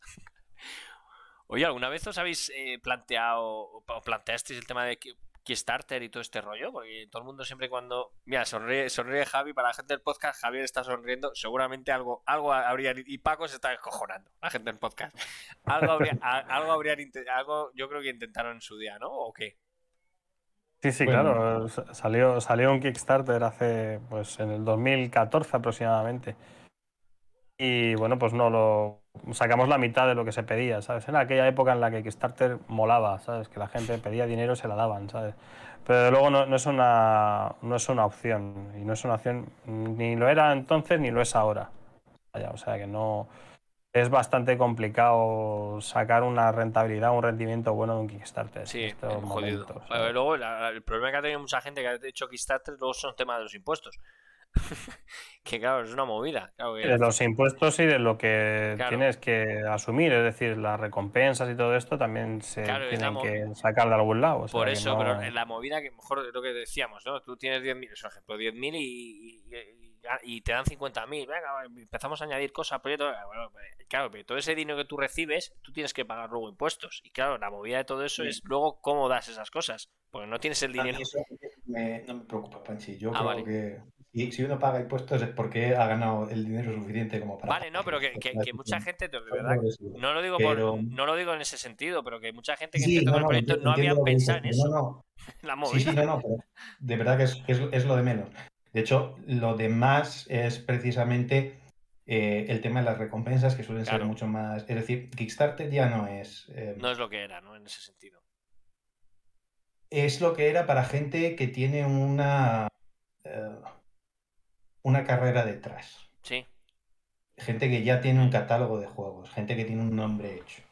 Eh, pero hacer un proyecto nuevo de una empresa novel eh, que no tiene un catálogo detrás, eh, le estás pidiendo a la gente que confíe tanto en ti que se acaba convirtiendo en un salto de fe y al margen de eso, luego no puedes financiar el juego con Kickstarter. Porque la capacidad que tienes siendo una empresa novel y todo esto que he dicho, para pedir dinero es limitada. Si pides mucho, no te lo van a dar. Si pides lo que se necesita para hacer el juego, no te lo van a dar. Entonces, eh, entre que pides poco y que luego a la gente se le suele ir la olla con las eh, recompensas, no mm, sirve como método de financiación del juego, ¿no? Que era básicamente lo que hubiéramos necesitado, ¿no? Tener dinero para desarrollarlo más rápido. Em, sí sirve como vehículo promocional, pero para que sirva como vehículo promocional tienes que hacer eh, muy bien las cosas, tienes que planificarlo muy bien, trabajar mucho el Kickstarter, estar encima del, del mes de Kickstarter y no damos abasto para tal. Claro. no, no, no fue viable ya en su día y no es, no es viable en el futuro. Dicho eso, quien haga Kickstarter eh, está en su perfecto. Y, y, Javier, y buscar algún tipo de publisher o algún tipo de gente que os. Eso me imagino que también es una cosa que, que habéis valorado, me imagino más de una vez. Sí, sí, lo hemos valorado y se nos han acercado algunos, ¿eh? Lo que pasa que lo diré bajito. Dilo bajito, venga, bajito. Las, ofertas que nos, que nos ponen encima de la mesa no las firmaríamos. No, no. No las firmaríamos, porque ofrecen poco, entre poco y nada. De hecho, es muy difícil encontrar un publisher del, del segmento medio de, de la producción de videojuegos que ponga dinero sobre la mesa para financiar el desarrollo. Esto es muy complicado, solo eh, lo consiguen algunos proyectos y lo consiguen proyectos eh, que ellos consideran más ambiciosos que el nuestro. Digo que ellos consideran más ambiciosos que el nuestro porque evidentemente nosotros sí lo consideramos ambicioso hasta cierto punto, ¿no? Eh, ambicioso es... Después de ocho años es ambicioso. Muy ambicioso. Pero, pero Publisher no busca juegos de nicho busca juegos más mayoritarios. Entonces es un, es un género, el de la aventura gráfica, en el que no están lo suficientemente interesados como para poner eh, el dinero que es necesario para cualquier desarrollo, incluso los más pequeños, eh, encima de la mesa. Entonces nos ofrecen cosas, eh, ya digo que no, que no nos interesan, ¿no? Nos ofrecen entre poco y nada dinero y se quieren quedar con un porcentaje que a mi juicio es excesivo de, del royalty, ¿no? Lo, Entonces no... Lo que dices tú, Javier, eh, mucha gente que ha pasado aquí opina lo mismo, ¿eh? Pero muchísima gente. es, un, es un mal endémico del, videojuego independiente. Al final por eso se hacen con equipos muy pequeños, ¿no? Y, se hacen juegos de garaje, porque mm, es muy complicado acceder a financiación. Y además en España formatos de financiación pública que hay son muy limitados. Eh, eso, es otra cosa que siempre digo. Por cierto, aquí en el chat bloqueador dice, dilo Javier. No sé en qué momento dice, dilo Javier. No sé qué... Me parece que se refería a lo de los impuestos. Ah, vale, dilo Javier. Bueno, vale. Pero que, por eso te digo que, no, que siempre lo decimos, ¿no? Eh, Paco, no sé qué pensáis. Yo creo que toda la gente que pasáis por aquí... Eh, siempre lo decimos, ¿no? Siempre en, España, siempre la gente que se queja o se ha quejado siempre es el cine y la música. Siempre se han quejado que no se les da el dinero suficiente, que tal, que no sé qué, que no sé cuántos. Y esa gente tiene cara. Esa gente del cine, todo el mundo les conoce, la gente de la música, la gran mayoría los conoce, y siempre están diciendo que no les dan dinero y nada. Entonces yo siempre he dicho, siempre decimos aquí que paséis, que es cierto que la industria del videojuego, que eh, vamos a hablar un poco a, nivel general, lógicamente factura mucho más que el cine y la música juntos, a nivel industria, ¿vale? Yo lo que no llego a entender por qué en este país no se le termina de dar esas ayudas, a, ya no te digo a la gente de siempre, pero eh, eh, unas ayudas a, la gente que empieza a montar algún tipo, como en este caso vosotros que llevéis 8 años de, producción de un videojuego, eh, conseguir una ayuda es una locura. Por eso te digo, o sea, yo no entiendo cómo, joder, como está a día de hoy todo el tema indie en España, que está creciendo muchísimo. Todos los estudios en, indies. En honor a la verdad, Panchi, eh, en honor a la verdad, sí que nos han dado una ayuda. Vamos. Eh, eh, nos concedieron el año pasado una, una subvención de la Comunidad de Madrid al, desarrollo de videojuegos ¿vale? de, de 25.000 euros. Lo que pasa que este año, este año. 25.000 euros era el tope. Y bueno, cualquiera que, que que eh, sepa, un poco metido en el mundo del desarrollo eh, sabe que con 25.000 euros un juego no se hace, ni siquiera un juego pequeño. ¿no?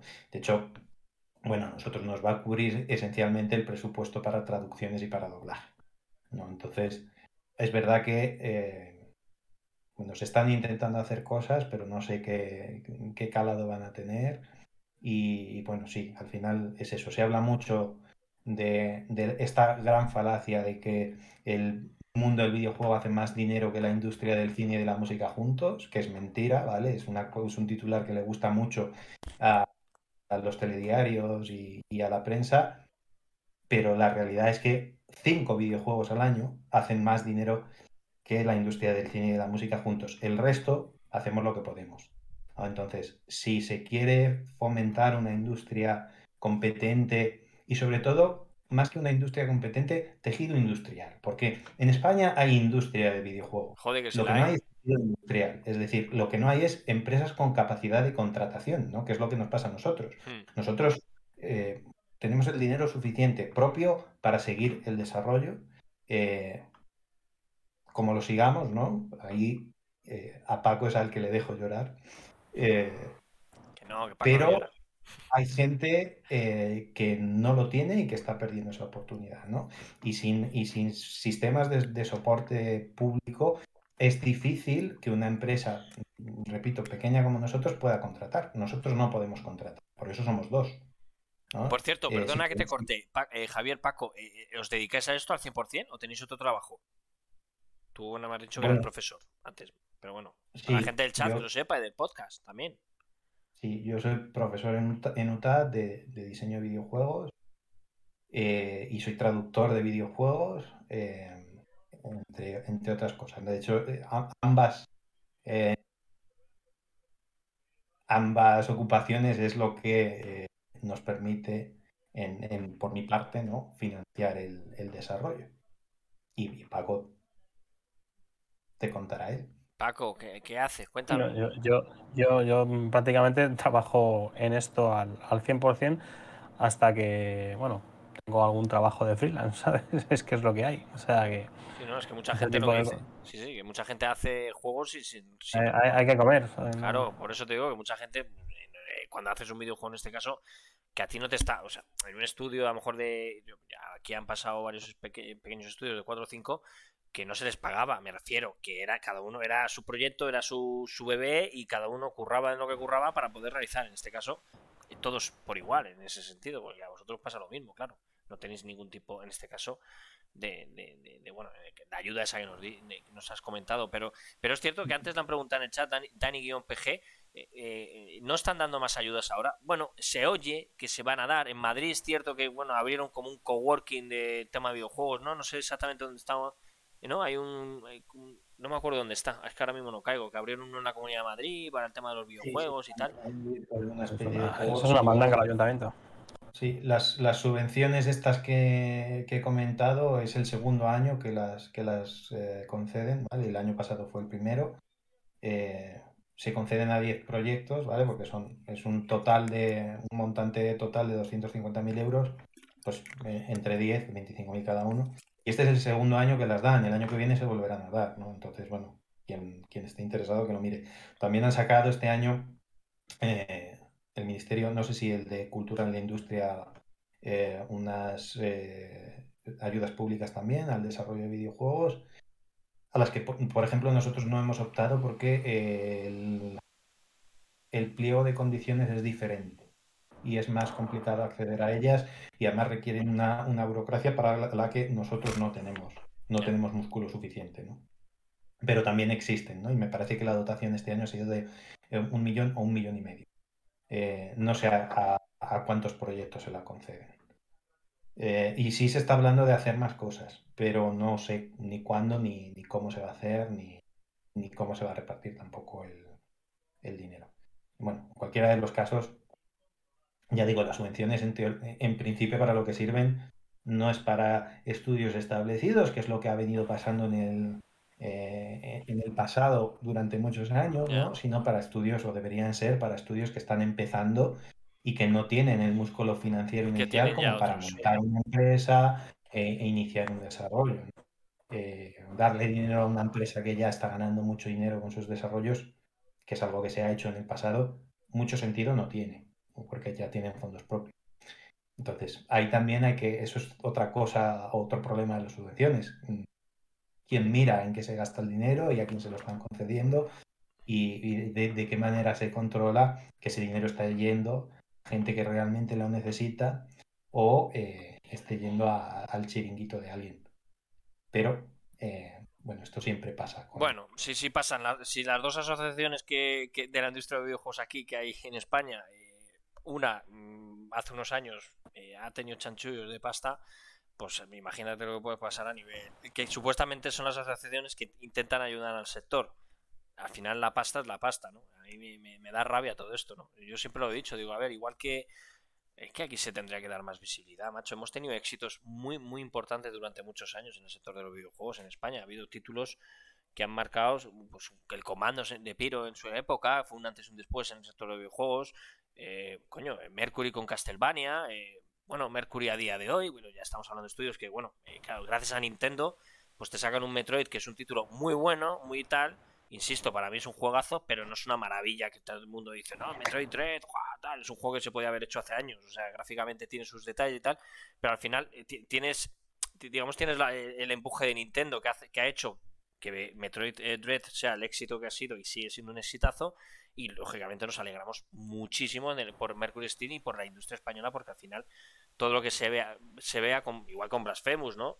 Blasphemous ha sido un exitazo también eh, de la nada han sacado un título que, ha sido un éxito a nivel a nivel global y nos alegramos que eso. Pero es lo que te digo, es lo que yo no llego a entender por qué en España no hay, ya, me meto, ¿no? Igual que hay unos Goya donde se le da visibilidad al cine, a no sé qué, están de la música, hay eventos de música también para premios. Joder, coño, habiendo tantas empresas del sector eh, de la prensa que podrían juntarse y crear un, un evento global que dé visibilidad a, estos tipos de estudios, yo, no lo sé, tío. Al final, bueno, la pela es la pela, ¿no? Al final no van a hacer cosas que no muevan dinero, ¿no? Yo creo que es eso, ¿no, Paco? Al final estas cosas no se hacen porque si no, no mueve dinero y no ganan pasta, pues no lo hacen, ¿no?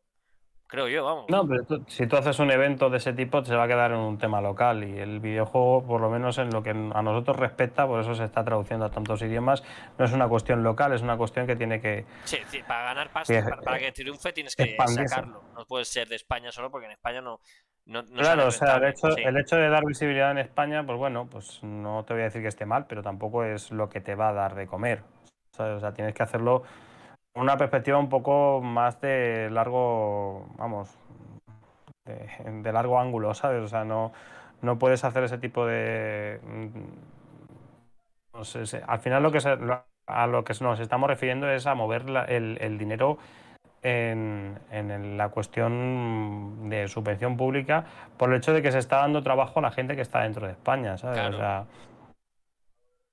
en ese sentido, mm, ya te digo que mm, ¿Que se están haciendo cosas? Pues sí, se deberían hacer más, pues también. Eh, yo no, vamos, eh, no te puedo decir mucho más. Poco a poco, poco a poco. Dice en el chat de Mons, dice, creo que recordar que Microstein se llevó un gran porcentaje de las ayudas, pero se deberían dar más aquí por más pequeños. Dice, hay muchos premios así, como Funan serios, pero ni de lejos con tanta visibilidad. Lo más parecido a los BAFTA, españoles. Sí, bueno, Funan serios para el tema indie al final lo que más visibilidad. Pero bueno, es lo que te digo. que Eso realmente te, te, va a dar una, visibilidad reducida, te va a dar una visibilidad en España, no, no por denostar el, los financieros, pero realmente ya te digo que eso va a ser bastante... Bueno, pero que luego, luego te digo, pero, pero, Paco, al final lo que implica también es como tú puedas digitalizar ese evento. A día de hoy se digitaliza a nivel mundial, tú le puedes dar una visibilidad más o menos. Joder, ¿quién no te dice que a ti te va a llamar de repente Microsoft para meterte el título en el Game Pass? Que él ha pasado mm. a los chicos de Narita. En Narita Boy. Lo, lo, que pasa es que mm, cuando habla Paco de visibilidad se refiere a visibilidad en el público. Sí, a nivel internacional. De, claro, una convención española está muy bien y, desde luego el, Fan Sirius hace eh, el trabajo para el que está diseñado, pero el alcance a nivel de público sigue siendo limitado porque es una convención en español. ¿no? Entonces, esto es un poco lo mismo que, ocurre con el doblaje, porque nos han, preguntado muchas veces, ay, ay, ¿por qué, ¿y por qué no, siendo un juego español? O lo han dicho en foros, sobre todo, como, como casi siempre, siendo un juego español, ¿por qué no sale doblado al español? Bueno, de momento hemos anunciado que está, eh, estará doblado en inglés, por una cuestión precisamente de visibilidad. De, darle visibilidad. Este claro, doblar en español cuesta mucho dinero, no lo tenemos. Eh, sería un esfuerzo eh, difícil de asumir para nosotros, con un retorno eh, limitado, porque la realidad, por desgracia, es que España no es un mercado y España sobre todo no es un mercado para juegos de nicho. En España se venden muchos juegos, pero se venden muchos Red Dead Redemption se venden muchos GTA. Bueno, eh, eh, Javi, algo está cambiando. Blasphemous hace poco, cuando salió en formato físico, fue top ventas. Eh, a nivel unidades, un título indie. fue número uno de ventas esa semana de lanzamiento. ¿eh? O sea que eso fue. También es cierto que aquí el mercado español sabemos lo que es Call of Duty, FIFA, lo dices tu Red Dead, los títulos, los AAA. Pero, hombre. mira, lo, que hicieron en, con Blasphemous, ¿eh? Es decir, el juego salió originalmente en inglés. Entonces, evidentemente, nosotros queremos doblar el juego al español. Tendremos DLC, tendremos DLC gratuito con el doblaje.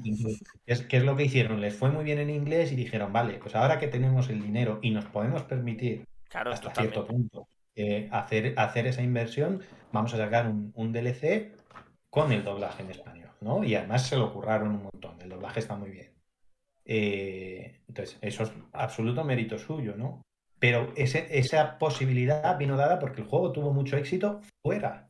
Sí, sí, totalmente de acuerdo. Es que al final lo que dices tú, Javi, y lo que dice Paco, al final, a ver, tu, eh, juego se tiene que interna eh, salir al exterior para poder. Eh, o sea, si España es un mercado, somos X millones, este juego tiene que salir a nivel mundial para poder jugarlo a nivel mundial y, que se venda más, por lógica, y que, facture más. Es la más lo, más lógico del mundo, lógicamente. Y esa es la idea, ¿no? Lo que dices tú, ¿no? Sacar un juego a nivel mundial eh, gracias a plataformas como Steam y Epic, eh, si sale en Epic también, que bueno que al final eh, lo puede jugar gente de todo el mundo, ¿no? Y al final, económicamente, lógicamente, a ti si te sale bien ese el, sacarlo, pues luego tú puedes ir añadiendo contenido como hicieron los chicos de Blasphemous, lógicamente. Eso es. Por eso te digo, pero bueno, bueno, dicen, hablan de PlayStation Talents. Bueno, ahí también hay otra cosa. PlayStation es cierto que sí da bastante visibilidad a, a sus juegos eh, a todos los estudios indie que estaban participando en PlayStation Talent, eh, te dan lo que es la plataforma de PlayStation a nivel redes, sobre todo. Es una visibilidad brutal. Ya, pero también es una visibilidad mm. local.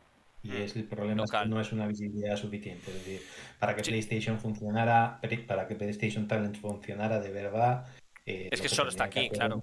Es, utilizar la plataforma PlayStation en cuanto a promoción internacional no solo en cuanto a promoción local. Y eso de momento no lo hacen. No lo hacen, no lo hacen. Y además es una plataforma muy buena, que yo no entiendo cómo no a nivel global Sony dice, oye, cogemos esta idea que tuvo, que no, sé si es una idea que tuvo PlayStation España, pero es cierto lo que dices tú, al final te da visibilidad en España, que, a nivel ventas luego tampoco te, te, arregla nada, ¿no? Pero es cierto que es una cosa que no sé por qué Sony no, no lo externaliza y lo hace a nivel global para este tipo de estudios, que sería brutal. Además, con, con toda la visibilidad que tiene Sony, te podría dar, vamos, podrían salir juegos seguramente miles de títulos y estudios pequeños a nivel, a nivel mundial que hay que hacen auténticas maravillas y que es una pena que luego se quedan en el tintero muchos de ellos, ¿no?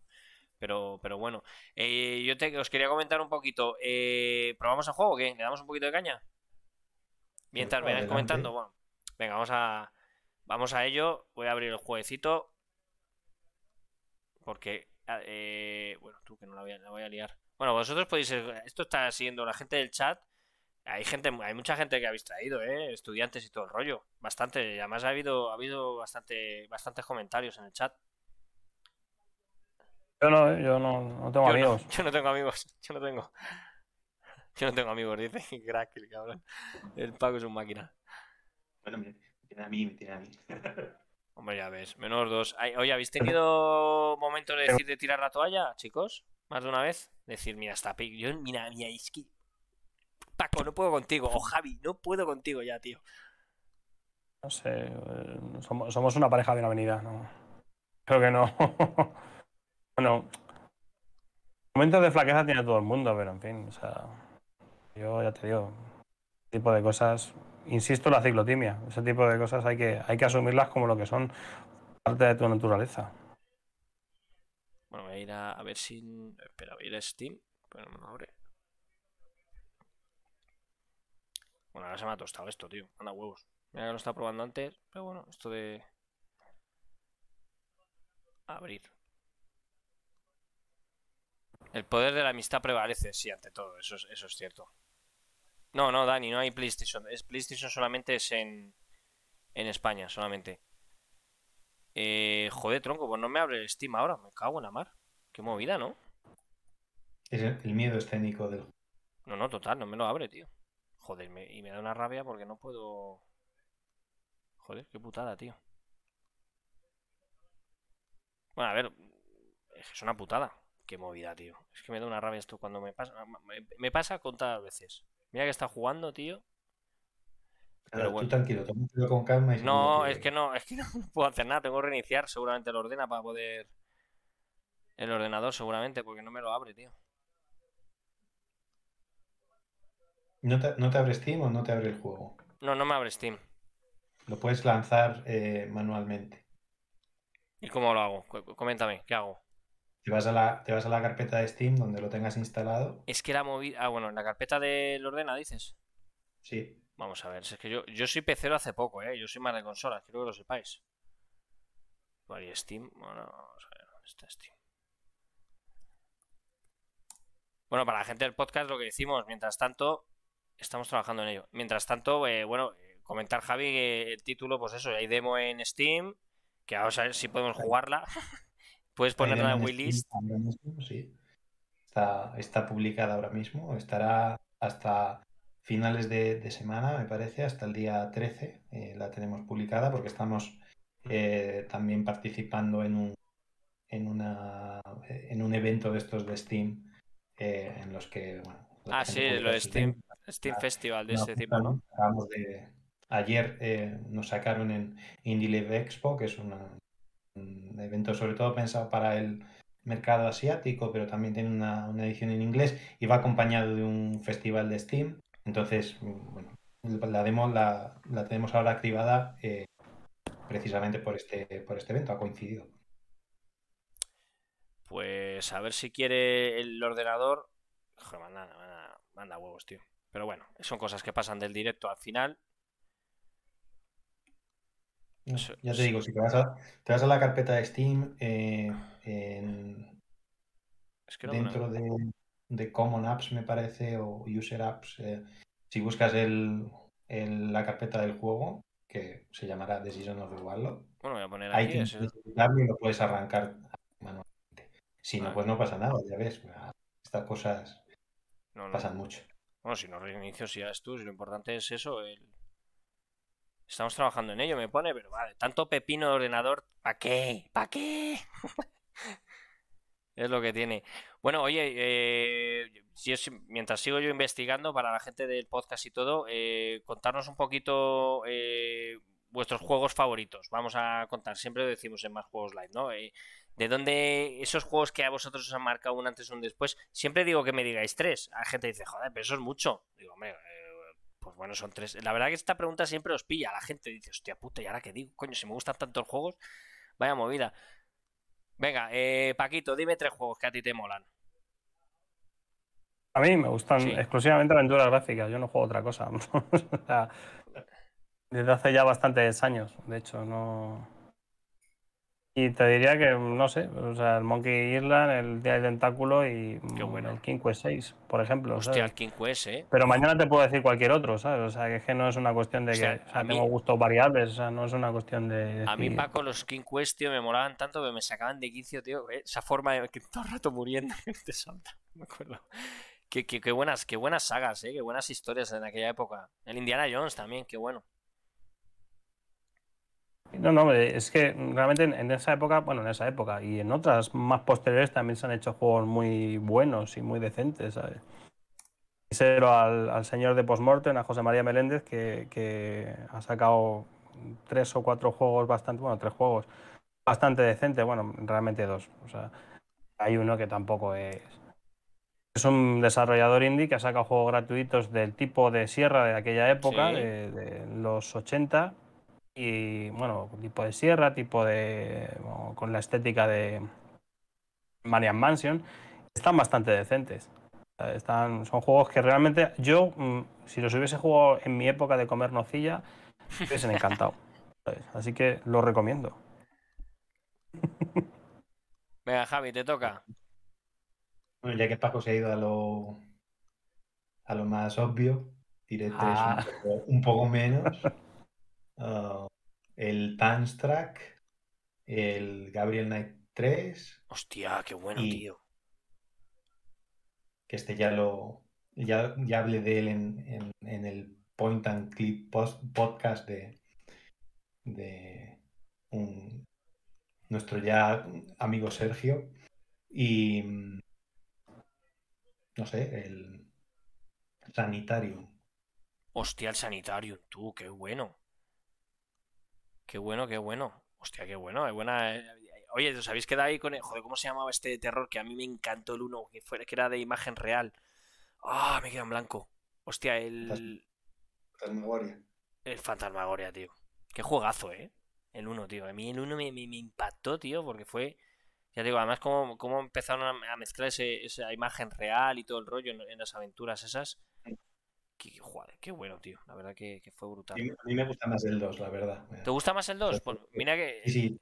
Porque además desparrama, ¿no? Es ya sí, al final un, es una explosión gore. Total. Una explosión gore total. Pues chicos, yo no sé qué hacer porque es que, es que no es que no encuentro la carpeta de Steam. Estoy compartiendo pantalla con vosotros y es que no pongo buscar y no, no me aparece. Yo no sé por qué no. Espera, que te, te, voy, a, te voy, a, ayudar. Venga, voy a ayudarme para usuarios. Eh, no, es que la movida de todo esto, mira que he probado la demo, la, la, estuve probando el otro día, el inicio, no he jugado nada para la gente del podcast, y, y, y, siempre digo, joder, macho, hacía muchísimo, te lo pone Galactus Jordan, que Galactus, chicos, es el otro compañero, uno de más juegos live, que dice, joder, hacía tiempo que no nos pasaba alguna. Y digo, ah, tío, pero es que es lo que tiene el directo, tío, que alguna de estas te tiene que pasar, siempre tiene que pasar alguna. Y, y ya te digo que, que, eso, bueno, si no lo que hacemos tampoco, a ver, tampoco se puede hacer... Hombre, me da pena porque se, la gente se tendría que volver a conectar, pero volver a conectar otra vez del directo. Reinicio el ordeno en 0, y, y conectamos en un momentito que no tardamos nada, la verdad. Pero, vamos. Te digo dónde está. Te he pasado la, la ruta más común de, de, la carpeta de Steam. Vale, vale. Eh, program file. Venga, voy a ello. No sé si lo tendrás en la unidad C instalada, pero eh, probablemente. Me voy a probar a ver. No, pues no, no, no tengo. Es que no lo tengo ahí, tío. Tengo el programa X86, no, no el normal. Sí, pero no me. No, no, no, no me sale. Pero voy a, voy a ponerlo a ver. A ver, un momento. Bueno, son cosas que pasan. A ver si me encuentra. Ah, mira, aquí. Vamos. Ahí está. Vamos a ver si me lo ejecuta. Y ahí le das al, al Excel. Si son ¿Le doy? demo, ¿Le doy? A ver si rula. Ahí, eso es. ¡Vamos! ¡Ey! Si es que, si es que no soy nada pecero, tío. No soy nada pecero, tío. Vamos, qué grande, Javi, cómo se nota ¿Cómo se nota la aventura gráfica? Bueno, vamos a añadir la captura de pantalla. Porque no me pillaba el otro día. La de juego no me la pilla de Steam, no me la pillaba. La captura de juego, el, este. Pero bueno. Vamos a darle al titulillo. A ver qué tal. agregar fuente. Venga, lo he hecho. Y, ahí está. A ver qué tal se nos ve. Vamos a ver el directo. Ahora que. Vamos a ver si se nos ve bien. Ahí se nos veía. Ahí estamos. Vale, voy a cambiar una cosita. Y ya definitivamente lo ponemos ahí para que se nos vea a todos. Ahí estamos. Venga. The Season. Ahí, estamos. Oye, grande Javi, gracias, eh. Voy a bajar un poquito el, sonido porque estamos, como estamos en el directo, es una pena. Pero luego, sobre todo por la banda sonora, esa música que nos comentaba Javi, que se la han currado. Voy a bajarlo un poquito porque, sobre todo por el. Ahí de fondo. Ya ver, lo que se trata aquí es que me vayáis comentando el jueguecito, ¿vale? Y la gente del chat igual. Así que nada, voy a bajarlo un pelín. Y a la gente, oye, la gente que queréis disfrutar de la música a tope, la demo en Steam, ¿no, Javi? Paco, ahí la tienen. Eso es, eso es. Ahí Ahora está. está. o Es que esto, es que hay que tener en cuenta la gente del directo de Twitch, esto se va a subir al podcast. Y hacemos, tenemos podcast eh, de más juegos live. Y, y nada, venga, vamos a darle caña. Súbele el brillo un poco, Panchi, que se ¿Lo ve subo, lo subo un poquito el brillo? Venga, tú dime. A ver. Venga. ¿Cómo lo veis? ¿Lo subo a tope? Espera, a ver que, Sí, que tiene un poco de lag y no lo veo. Pantalla completa sí, volumen de tal, pum, pum, subtítulos sí. Yo creo que sí está bien, ¿no? A ver, voy a ir al menú principal a ver. Ahí se ve guay, ¿no? Es que es oscuro el jueguecillo. Al ser así gótico. Luego lo puedo cambiar, ¿no? Durante la partida, chicos. Sí, sí, sí. Venga, pues vamos a partida nueva. Vamos a ello. Bienvenido a la demo. Vamos a ello. Por favor, ten en cuenta que solo es una muestra de una aventura mucho más larga y compleja. La escena que vas a jugar ocurre pasado de la introducción. Que la gente que sepa que esta demo, eh, que está muy bien, porque yo lo que he estado viendo por ahí por internet ya está muy chula. eh, va a eh, no es el juego definitivo, ¿eh? Sent to me from Vastrasia are fascinating. Look, there is a radical drop in the Groldavian population around the supposed date of Gorobek's Pues execution. esto, este texto básicamente te pone en situación de eh, lo que pasaría en la, intro- en la introducción completa, digamos, porque eh, el juego no arranca aquí.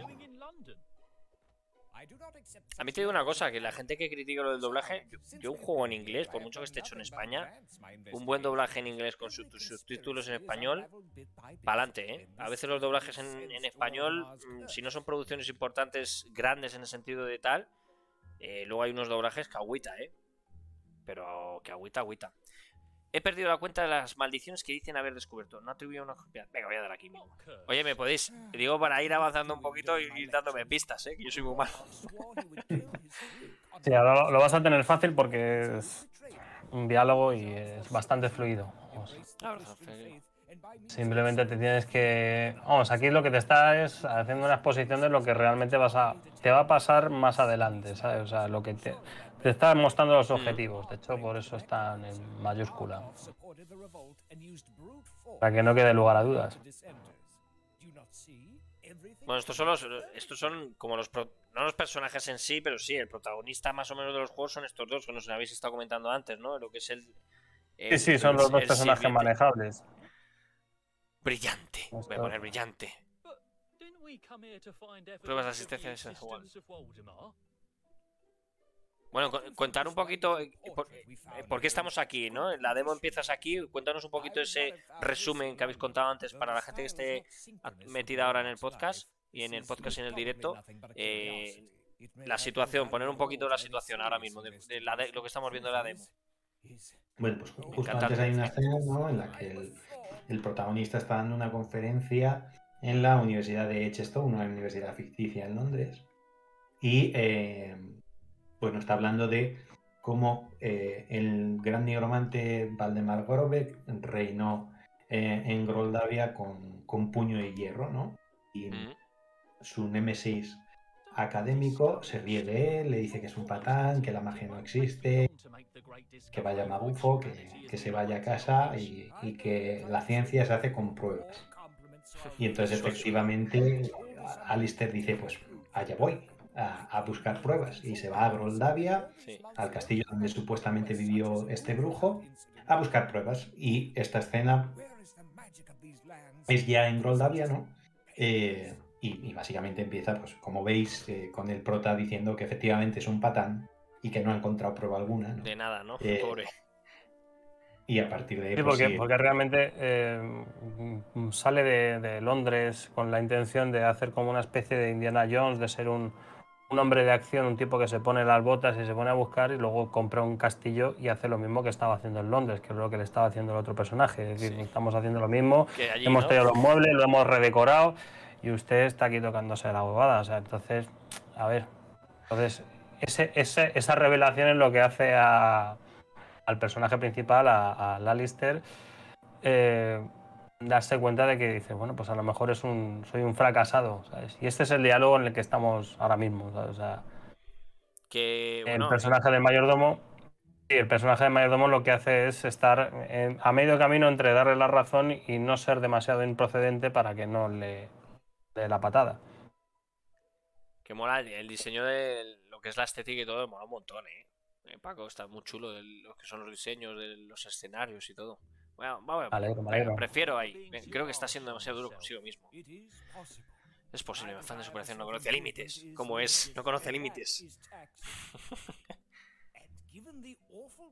Eso mete en me mi cerebro. La dieta, dice. Oye, por cierto, me dice un amigo que, que estoy ahí con mi estantería vacía. Quiero dejar claro que no es que haya vendido todas mis posesiones para financiar Para hacer el juego. que hubiera podido ser. Es que acabo de, es que acabo de hacer obras y no lo tengo todo metido en cajas. ¿eh? No, no es que sea un, un asceta que viva en la. que haya renunciado a todo lo material. No, no es un piso franco, ¿eh? No, No, no, no le tenemos metido ahí escondido en algún lado. Tan chulas las animaciones de los vídeos. Hay, hay un margen, hay, o sea, eso, eso es diferente, ¿no? Es como vídeo, ¿no? Chicos, el momento del cambio de. Sí, hay, hay ciertas partes en las que pues intercala vídeo con lo que es la acción No, pero no se nota del mucho. ¿eh? juego. Tan chulo. Y aquí tienes pues eh, el, un- el tercer personaje principal, que es Lady Florence, que es la baronesa de Groldavia, que es la máxima mandataria del país ficticio al que va Laura Lister, con su perrito Lily. Un clásico, ¿eh?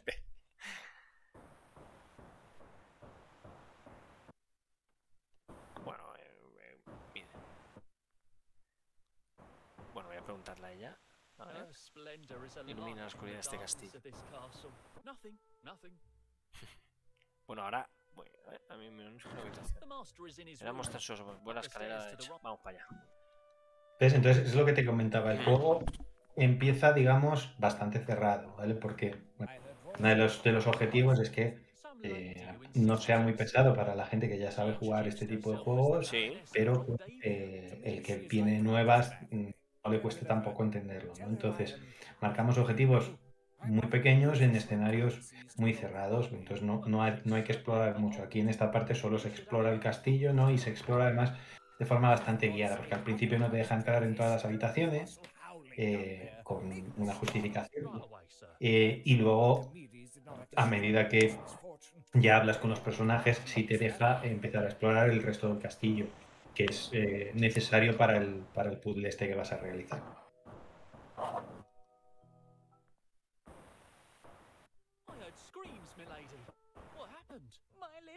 Ahí vas, perrillos, has perdido.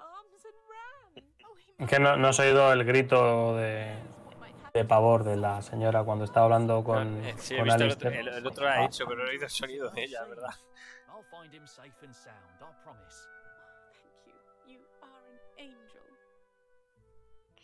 Pues bueno, tienes una, una, una misión bastante sencilla que es encontrar al El perrito. perrillo, ¿no? Pues venga, voy para allá, voy a la cocina, ¿no? Tengo ahí la puerta cerca. Está muy chulo. Está, está muy chulo los, los diseños de fondos y todo, ¿eh? La estética, el tipo de... ¿Cómo, eh, o sea, cuéntanos, eh, Paco, un poquito... eh, ¿cómo, ¿Cómo haces este tipo de diseños en los juegos? O sea, eh, ¿empiezas a cero? ¿Lo haces todo en, en- en- en- dibujas anteriormente? Cuéntanos un poquito para que la gente sepa un poco cómo, cómo se te ocurren estas Pues cosas. este fondo en particular, en el que estás ahora, este sí, sí, sí pintó desde, desde cero. Me llevó muchísimo tiempo y luego ya con el paso del tiempo intenta optimizar un poco los procesos, ¿sabes? Utilizando una base de 3D y pintando encima, ¿sabes? Haces el...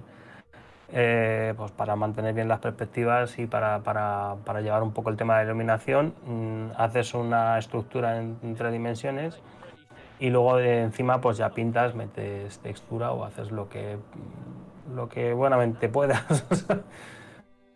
No, pero está muy chulo. el es la manera más rápida, es la manera más mm, efectiva de hacerlo, ¿sabes? No te voy a decir sencilla porque tampoco lo es, pero mm, es más, mm, a mi juicio es más fácil que otras. Tampoco tengo una mm, instrucción artística del copón, o sea que este tipo de cosas siempre me, me valen para, para poder tener una buena orientación a la hora de crear el, el- el escenario y que quede bonito, ¿sabes? Está muy bien lo que hacéis del cambio de pantalla del personaje, ¿sabes? Que, que se cambie de golpe y no vaya andando. Porque es cierto que en las aventuras gráficas de antaño se hacía un poco pesado eso muchas veces, ¿no? El, el ir andando y que recorriese todo el camino y hacéis ese efecto rápido que hace que se acelere un poco eso. Sí, no, el, doble clic es, eh, es primordial para este tipo de cosas. O sea, de hecho, ni siquiera tiene mucho sentido que le des a mm, doble clic y el personaje se ponga a correr. O sea, es mejor que se teletransporte y listo. Lo que pasa es que hay mucha gente que no lo pilla. No le mola, Piensa que es un bug. Ah, ¿lo decían o qué? No, no, de hecho que. Sí, no, piensa que es un bug, pero realmente no lo es. o sea, está hecho para evitarte largas esperas. Sí, se, pu- se puede desactivar en el menú. Y por cierto, antes que has mencionado a péndulo, esto del teletransporte eh, está diseñado así porque eh, es como lo hizo péndulo en el Runaway 3. O sea que, Sí, que se, lo hemos robado, vaya. o sea, que se, que vea. No, coño. Es que es verdad que hemos afanado ahí, ¿no? No, pero que, Supongo fácil- que, que no, que fácil. supongo que hay otros juegos que lo hacen. Hombre, sí, pero pero, que. Pero que no- Nosotros lo vimos ahí. Sí, sí, no, pero que mola. Es que al final eh, lo que hace es que. A veces en muchas aventuras gráficas lo decía yo, ¿no? Que se hacía un poco pesado eso, ese procedimiento de.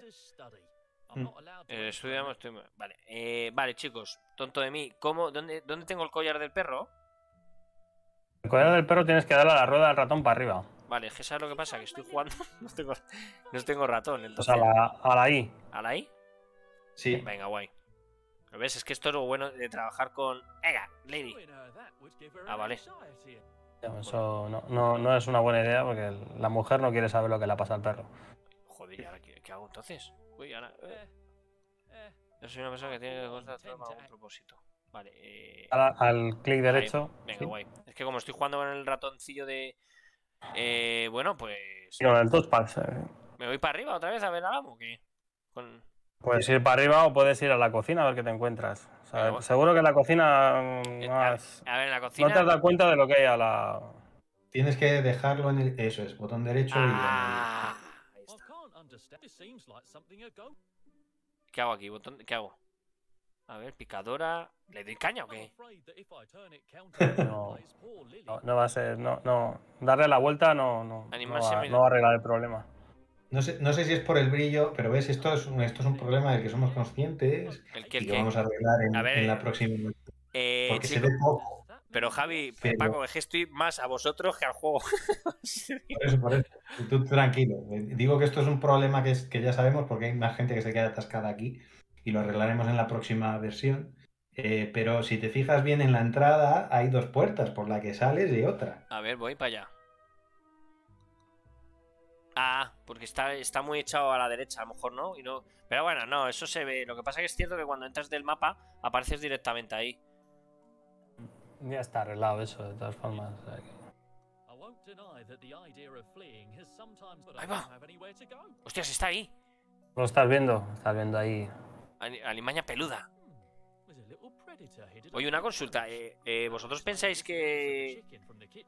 ¿Cómo está el tema de este género a día de hoy, las aventuras gráficas? No se ven tanto como antes, ¿no? ¿Con ¿Qué pensáis? ¿En qué, ¿En qué momento está este tipo de género a día de hoy? En, que se explotó en su día, que tuvo un bajón tremendo, se volvió a tener un subidón tremendo.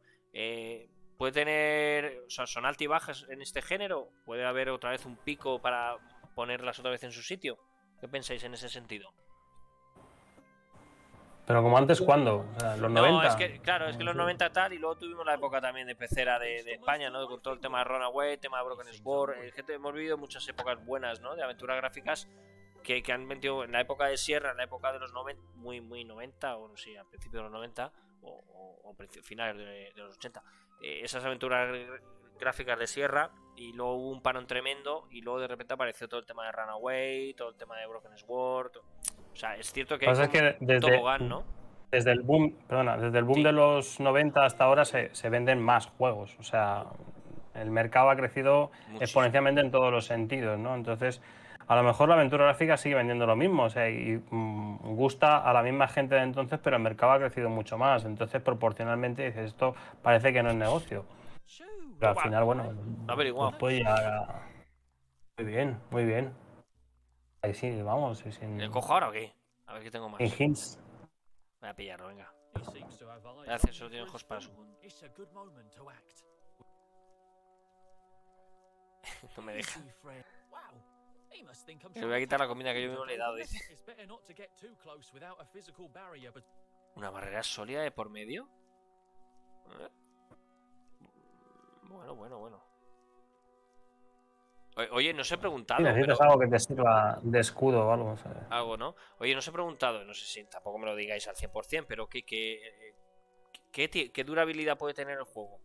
¿Se puede hacer muy, muy corto, se puede hacer muy largo, más o menos? O sea, no me... Tampoco me digáis, oye, dura 4 horas, no, dura 20, pero más o menos es- esa idea me imagino que también como, como pensado de, de origen era una cosa y ahora como el, el juego es lo que es, me imagino que la duración dura más. Buena, buena pregunta, buena pregunta, porque la duración va a depender de, evidentemente, lo ágil que sea cada jugador a la hora de entender los puzzles. Pero, bueno, digamos que como poco, poco, poco, eh, calculamos que 8 horas, Ah, sobre todo si, lo juegas, si juegas los dos caminos.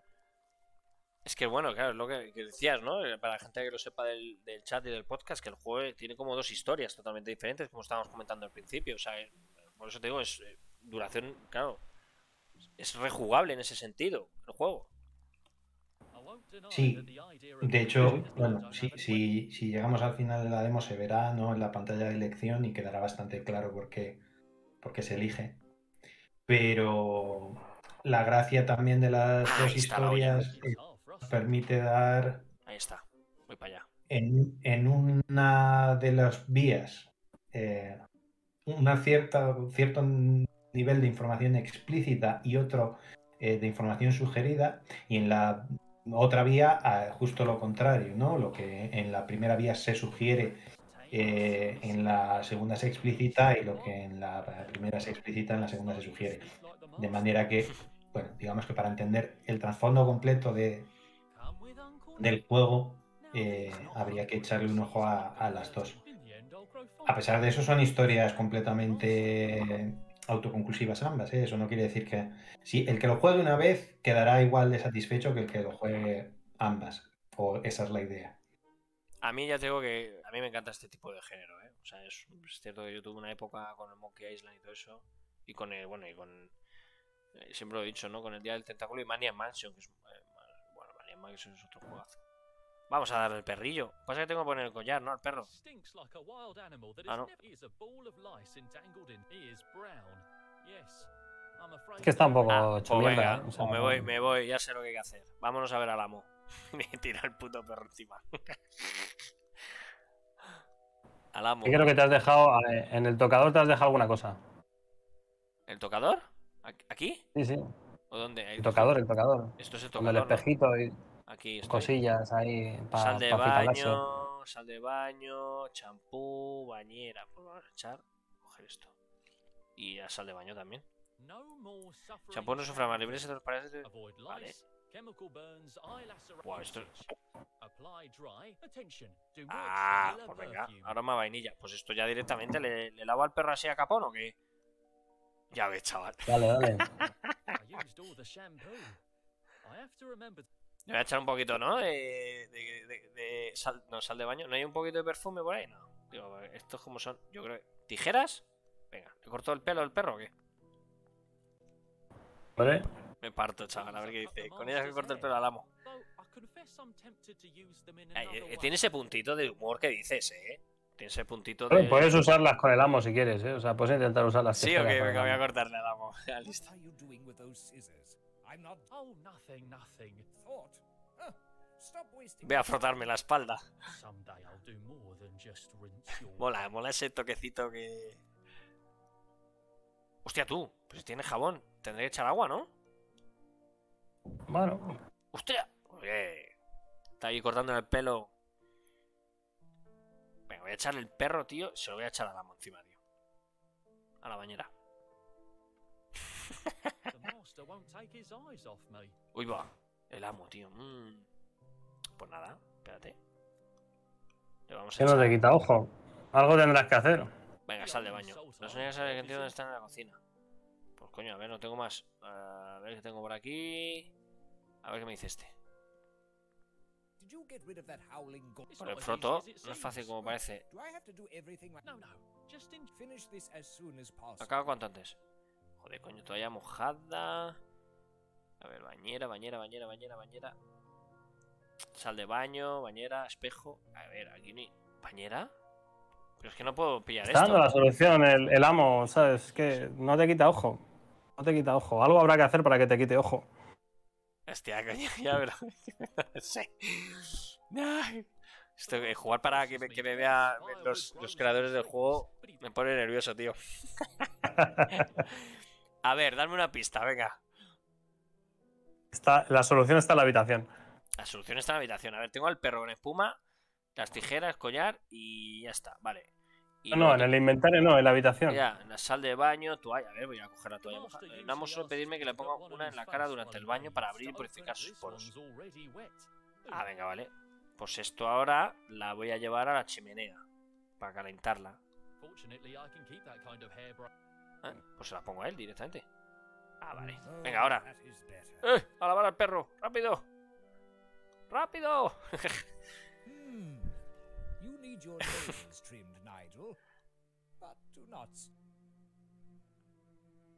Bueno, el perro le tenemos limpito, ¿no? Vámonos. A las... espera. Impoluto. Le voy a poner el collar ahora sí, porque si no. Venga, le pongo el collar al perrito. Y ahora ya sí que sí. Es el perrito de la dueña.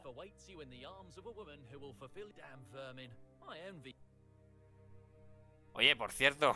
A ver qué- Pero el perro no era el de la piba, ¿no? ¿O si era? No, Creo que no, no, no. Me parto.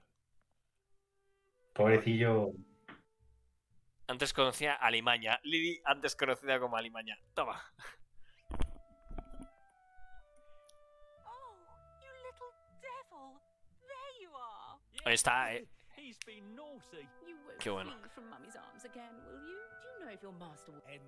Your feet I bow.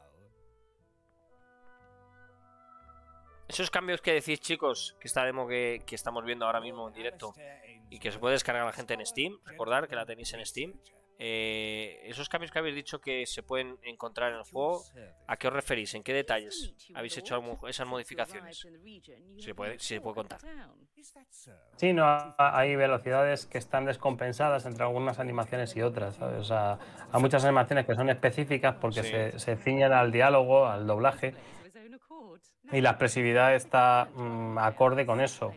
Y tiene una velocidad diferente que la que puede tener, yo que sé, un, un movimiento de coger, un movimiento específico que no tiene un, un doblaje o algo que te dé el acting, ¿sabes? Entonces, eh, esas animaciones no están todavía compensadas, ¿sabes? Esperamos compensarlas en un futuro no muy lejano.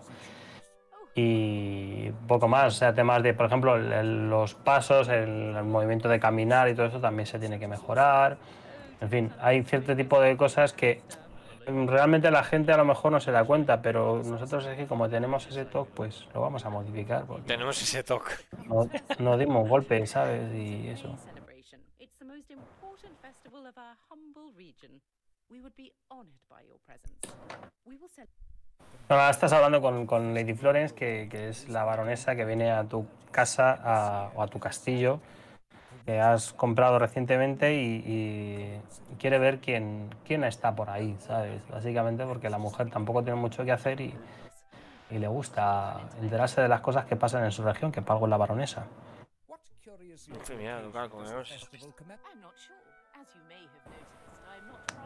A mí ya te digo que el, el corte de este tipo de, de juego, eh, yo lo que estoy viendo a mí me está molando. No es peloteo ni hostias, ¿eh? pero es verdad que a mí me gusta.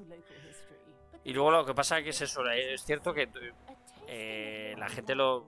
Me imagino que tendréis a gente que vaya probando esta demo o cositas para, para que os vayan diciendo, oye, pues hay que mejorar esto. ¿Eso lo habéis hecho? O sea, esta demo en sí, toda la gente que ha ido comentándola y jugándola, ¿vais- cogiendo esas ideas que, que os dicen que puede, ser, que puede mejorar o puede cambiar? Los problemas de los problemas de funcionalidad estrictos, es decir, temas de rendimiento y todo esto sí están supuestamente están arreglados.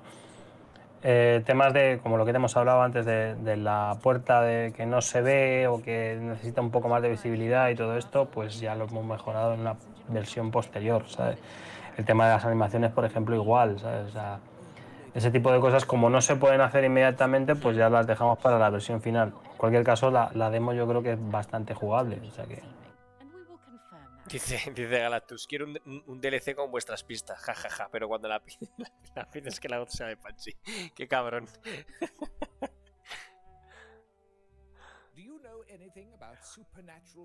A ver, joder, es que como es, es que la gente eh, jugar una aventura gráfica así de golpe, de repente, otra cosa que sea un machacabotones, pero una aventura gráfica, pues hombre, eh, por lo menos eh, que me vayan dando alguna pistilla, eh, ¿no? Eh, Javi y Paquillo, para, para ir av- avanzando, porque si no me quedo aquí parado.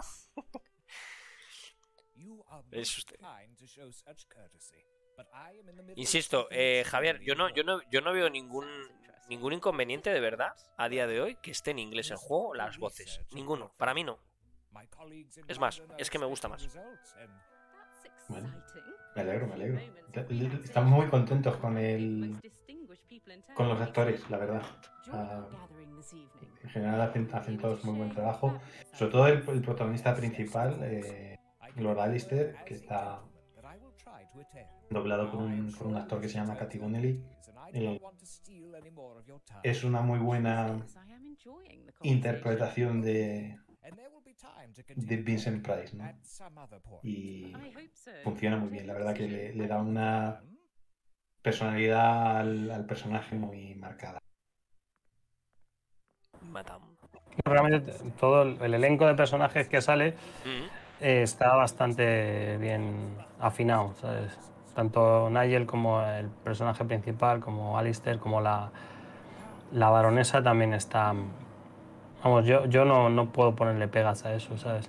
Alistair bien es cierto que, que es... eh, no, no necesariamente se parece a la voz de Vincent Price, pero sí mm, apunta a, lo que queríamos buscar. Es un, es un tipo de, de flema inglesa con...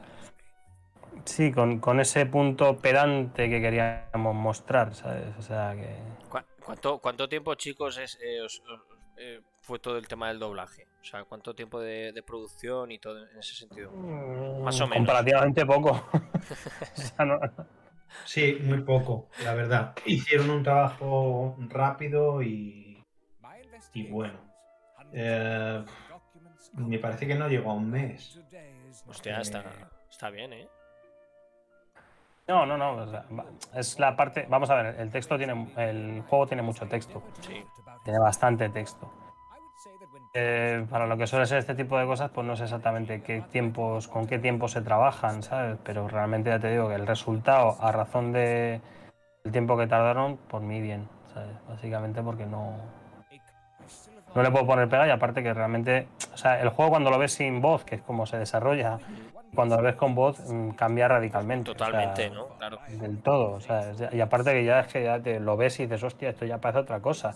Esto, esto lo he hecho yo, ¿no? Ya, ya empiezas ahí a fustigarte y todo este tipo de historias, pero, pero realmente yo, yo, el resultado completo, tanto música, porque la música también, que no la estamos escuchando, pero la música también va variando porque tiene sus ciertas variaciones en cuando entras al despacho, cuando sales, Sí, ¿no? Las- eh, se ponen determinados instrumentos y se quitan determinados instrumentos de la misma manera en el, en el resto de los fondos, ¿sabes? En el resto de, de los escenarios, en, en la cocina igual, en, en la cochera igual, en la habitación de Nigel que no la hemos visto, pues igual también. O sea que eh, realmente ese tipo de cosas, al final el juego, o sea, lo que es el conjunto, dices, coño, pues muy, muy bonito, es más bonito que lo que yo esperaba que fuera.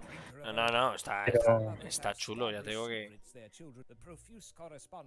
El juego está, está, está, está- es- es- lo que es la base del juego es, es en la casa esta, en la mansión, o luego se va abriendo No, no, mucho? no, no. Esto, esto abre. se abre por el mapeado. O sea, vas a, vas a- en el juego completo visitarás la región completa de Groldavia. Qué ¿vale? bueno. O sea, tendrás ahí mono. escenarios tipo pues la plaza del pueblo, la casa de Lady Florence, eh, eh, un cementerio, un pantano. O sea, sí, no tiene, tiene variedad de escenarios, ¿sabes? Tiene un mapeado, o sea, tiene un mapita, que se- pusimos un, un tweet con el mapa desplegándose, que es más o menos lo que se podrá visitar en, en el juego completo, más o menos, que creo que menos, porque hay algún escenario que también nos guardamos, pero bueno. No, no vas a poder salir. Es que realmente el, el asunto, el asunto es que Lord Lister ha ido, no, no sé si nos, es que como hemos estado hablando tampoco sé Sí. si, si hemos está, está, está mirando sus apuntes y ha dicho que, que- que se ha quedado en blanco, ¿sabes? Que no entiende su propia letra. Un habano, me ha dicho. Un puro. qué? Entonces, pues que, que se fuma un puro para relajarse, que es lo que le gusta a Laura Lister, porque es un diletante. Le A ver qué tenemos gusta aquí. pues, fumarse puros, mirar al infinito, etcétera, etcétera. Venga, pues nada.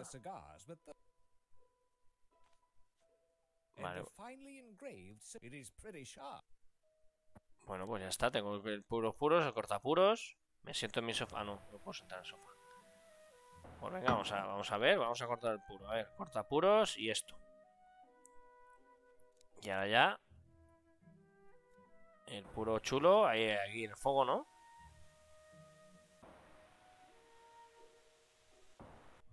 Oye, la gente que ha probado la demo os ha dicho en algún momento que, que se haya quedado enganchado en algún puzzle, que, que le hayan visto demasiado complicado o, no.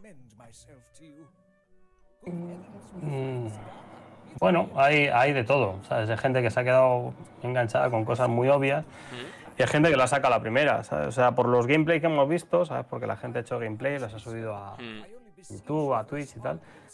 Es bastante variable, pero realmente la media del juego creo que estamos ahí en, en la media. O sea, lo que es la demo se suele tardar media hora en Media completar. horita, lo, que- lo que he leído yo por internet, sí. no vamos, ya está, está, ahí ya está, ya está. Ahora pasa que ahora no, tiene, no puede pintar porque no tiene tinta. No puede escribir.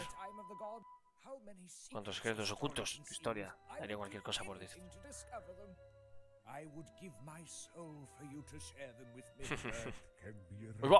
¿Se está hablando?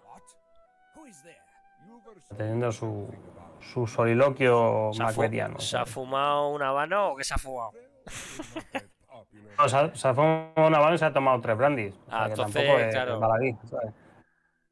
Soy, tu soy un admirador, dicen. Bueno, la gente del podcast, eh, para que lo vea, hay un cuadro del, del gran brujo en el, en el, en juego y está hablándole ahora, ¿no? Está. Qué bueno. things we have to talk about. Uy, va. ¿Cómo te comunicas conmigo?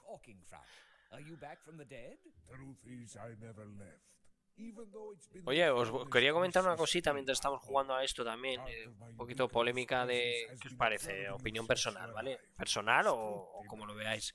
Eh, ¿Qué os parece toda la polémica que ha habido con el tema de la gente que, que participa en un juego y si no está un porcentaje de horas no aparezcan los créditos? O sea, que ha habido mucha polémica hace poquito con eso. ¿Qué os parece? O sea, eh, por, por contratos, si no estás el 25% del desarrollo del juego, no apareces en los créditos. Y hay gente que a lo mejor está trabajando 8 meses, 7 meses, pero como no cumple ese requisito, eh, no sé, a nivel eh, empresa, a nivel humano, ¿cómo lo veis todo eso? Mal, mal. A mí, de hecho, nosotros tenemos ya una, una lista de créditos que, claro, teniendo en cuenta que el grueso del juego lo hemos hecho nosotros dos, Hmm. los agradecimientos son muchos más. Entonces, los créditos van a ser esencialmente agradecimientos. No, no, sí, obviamente. O sea, aquí, aquí entra hasta el apuntador, ¿sabes? O sea, que tenemos planeada una, una, una escena de créditos de aproximadamente un minuto. Y ahí, pues hombre, por no repetirnos, yo lo que toque. O sea, no, ¿por qué no lo vas a acreditar? O sea, aparte que que, se han trabajado en el juego. Total. Es que es un Se poco han trabajado incluso, incluso si, si han trabajado tangencialmente, ¿sabes? Es decir, ha hecho algún tipo de mm, labor que te ha valido para poder completarlo. Mira, pues muy bien, o sea, yo encantado. O sea, no, que me, me, me va a quitar a mí algo, ¿no? Bueno, en este caso, para la gente del chat y del podcast que sepa, estamos hablando de una polémica que ha habido. Yo que no me. Yo, a ver, igual, yo lo digo. Con Mercury Steam, en este caso por Metroid Dread. Entonces, es cierto que la gente critica que si el juego no hubiese tenido tanto éxito, la gente eh, no hubiera dicho nada. Entonces, como el juego ha tenido tanto éxito, la gente ha dicho esto. ¿Vosotros qué opináis en ese sentido? Es cierto que la gente a lo mejor ha dicho algo porque ha sido un éxito tan grande para... Bueno, entonces cuando un juego es, un- es un éxito, sale, sale más gente diciendo las cosas que han pasado y a lo mejor precisamente si no fuera tanto éxito no, no tendría tanto sentido. Pero está muy bien protestar cuando eh, sabes que va a tener repercusión. Eh, si no tiene repercusión, la protesta cae en saco roto. Claro. tiene repercusión, a lo mejor alguien te hace caso. Sí. Es que no, no tengo mucho que añadir. No, es que al final es. No, eh, aparte porque tampoco estoy, no estoy al tanto de la polémica, o sea que no, no te puedo decir. ¿Cuántas polémicas hay, eh, chicos? Me cago en la mar. Sí. when El videojuego no gana para polémicas. Ya ves.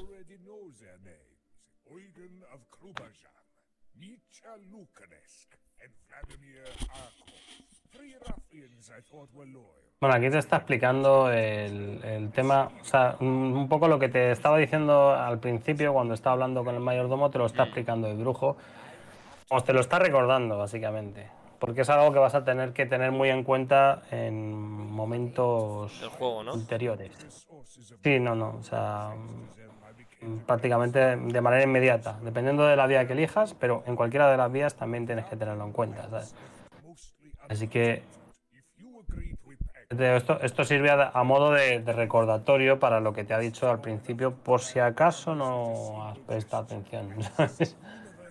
El problema es ese, que muchas veces eh, parece que, que estás redundando, pero lo que estás haciendo es mm, dejar los datos necesarios claros.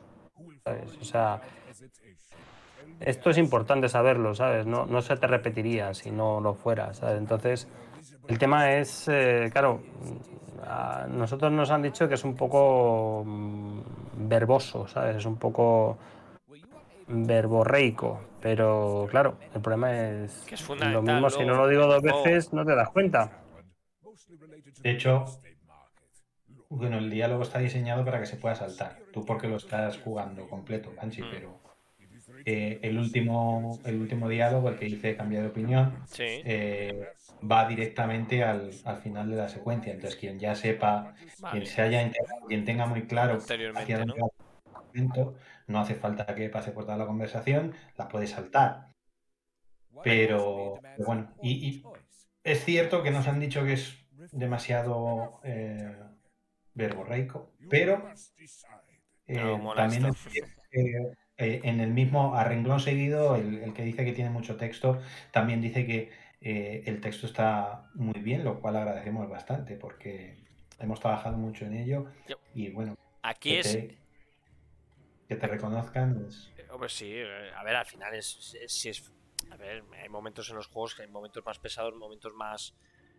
que no se te hacen tan pesados, pero es una parte fundamental del juego, estáis diciendo. Es más, aquí es la parte de la elección, me imagino, ¿no? De, de por dónde te vas del juego, ¿no? Las dos historias que nos comentabais. Sí, ¿no? aquí, esta es la parte fundamental, básicamente. O sea, dependiendo de lo que elijas, y creo que queda lo suficientemente claro, si eliges una parte o eliges la otra, ahí es cuando va a cambiar el juego. ¿sabes?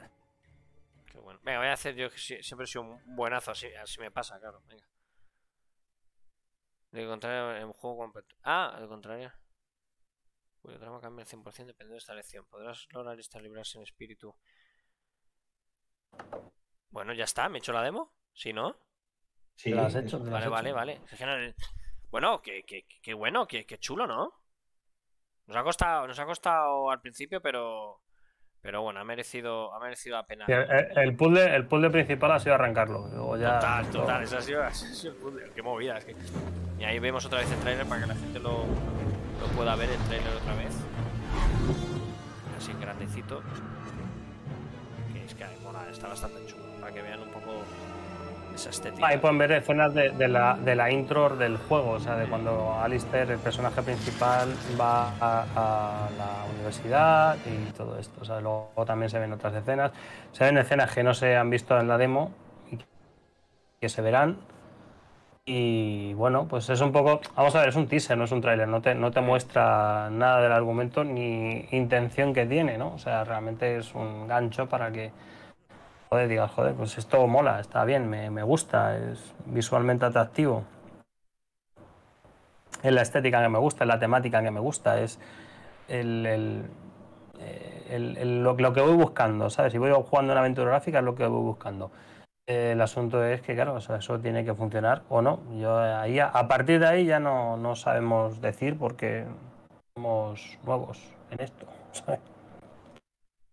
Bueno, nuevos, nuevos me cago en la mar, que no sois nuevos ya, sois todos unos expertos ya. Hombre, no. Estos al final nos están no. diciendo, el nos están diciendo que es un juego y seguramente ya tengan la trilogía hecho. Ya verás tú, que habéis hecho esto de trabajo y luego ya la tenéis. Sí, pues, va a ser mi obra vital, ¿sabes? La hora de tu vida. Sí, sí. No, es mi legado. No, no, no. no. Que bueno, la gente que habéis Oh, estado en el chat, que os ha parecido la demo, puede ir comentando. Oye, a mí, a mí personalmente me ha, me ha gustado, me ha parecido visualmente muy chulo, muy atractivo.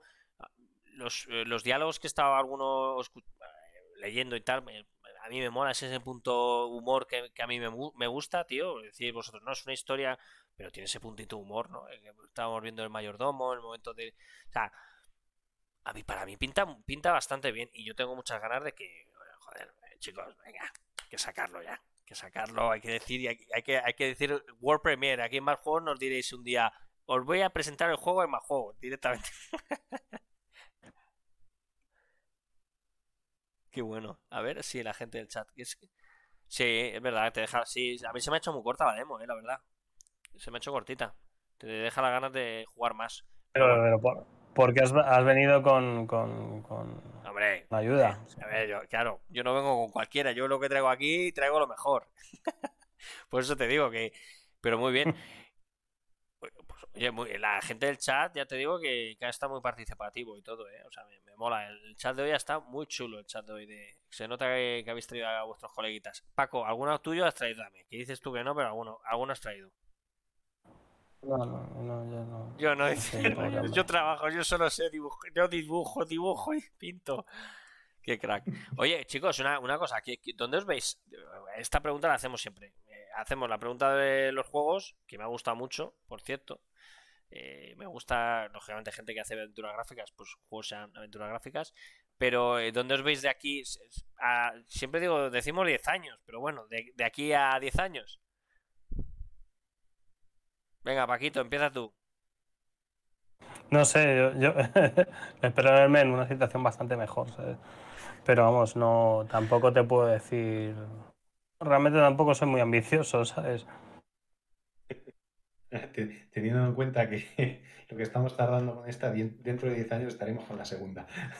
Nah, Sí, pero sabes que los, los inicios son muy jodidos, pero si el juego tiene un éxito aceptable, seguramente eh, podéis hacer las cosas de una forma más, más, fácil y más sencilla en- a, a largo plazo. Yo creo, vamos, no sé. eh, Yo, yo prefiero, pre- prefiero quedarme con una cosa mm, entre aceptable.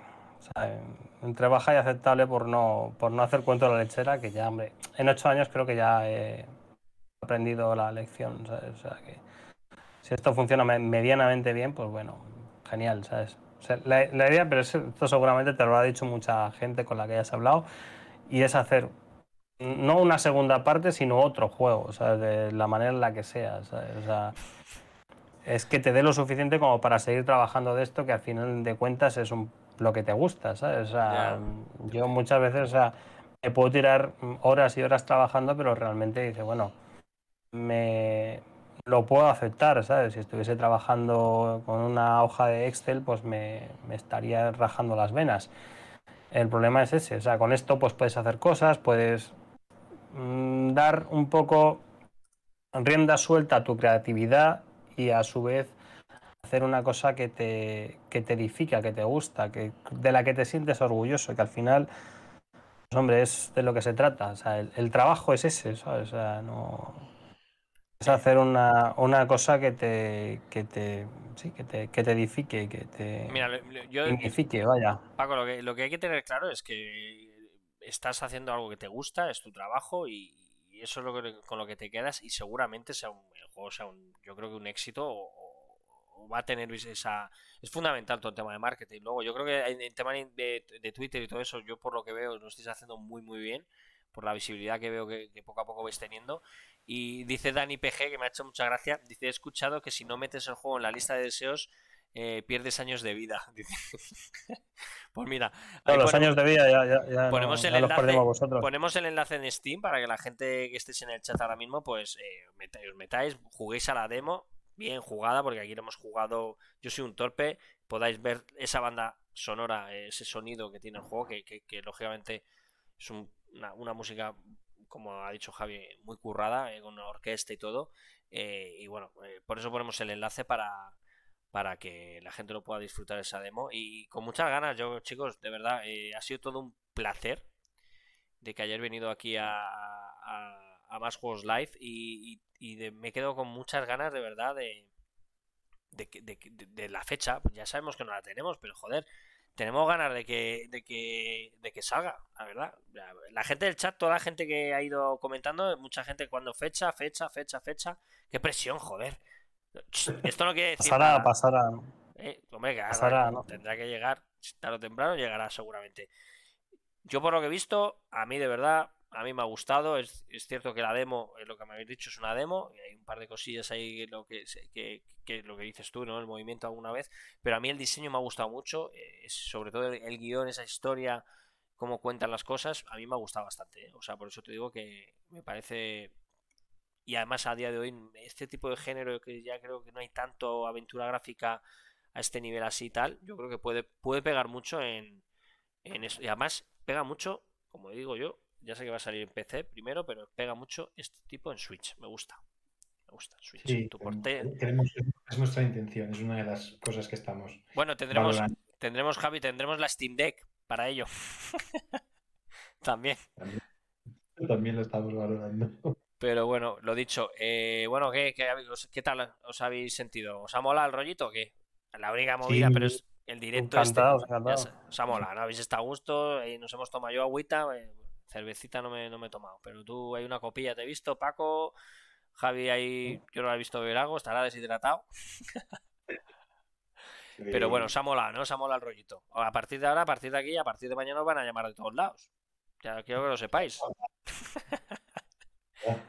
Ya voy, a, prepara- voy a silenciar el teléfono. Está- es- está- estaros preparados porque, pero eso van a ser entrevistas serias, que las nuestras no son serias. ¿vale? Las nuestras, ya te digo, es charreta de colegas, pasarlo bien, desconectar un poquito del curro y, y para que disfrutéis un poquito de, sobre todo de eso, de disfrutar de, vos, de vosotros en directo y, jugar con vosotros, que a mí me gusta mucho eso, ¿no? El, pro- el poder probar las cosas con, con los creadores de, los juegos, ¿no? Entonces, de verdad, yo agradecimientos, abrazos mil de que os hayáis pasado por, por, por el programa. Y nada, yo creo que, que mejor que. Bueno, que os, yo creo que os despi- despidáis vosotros personalmente de la gente del chat, de la gente del podcast.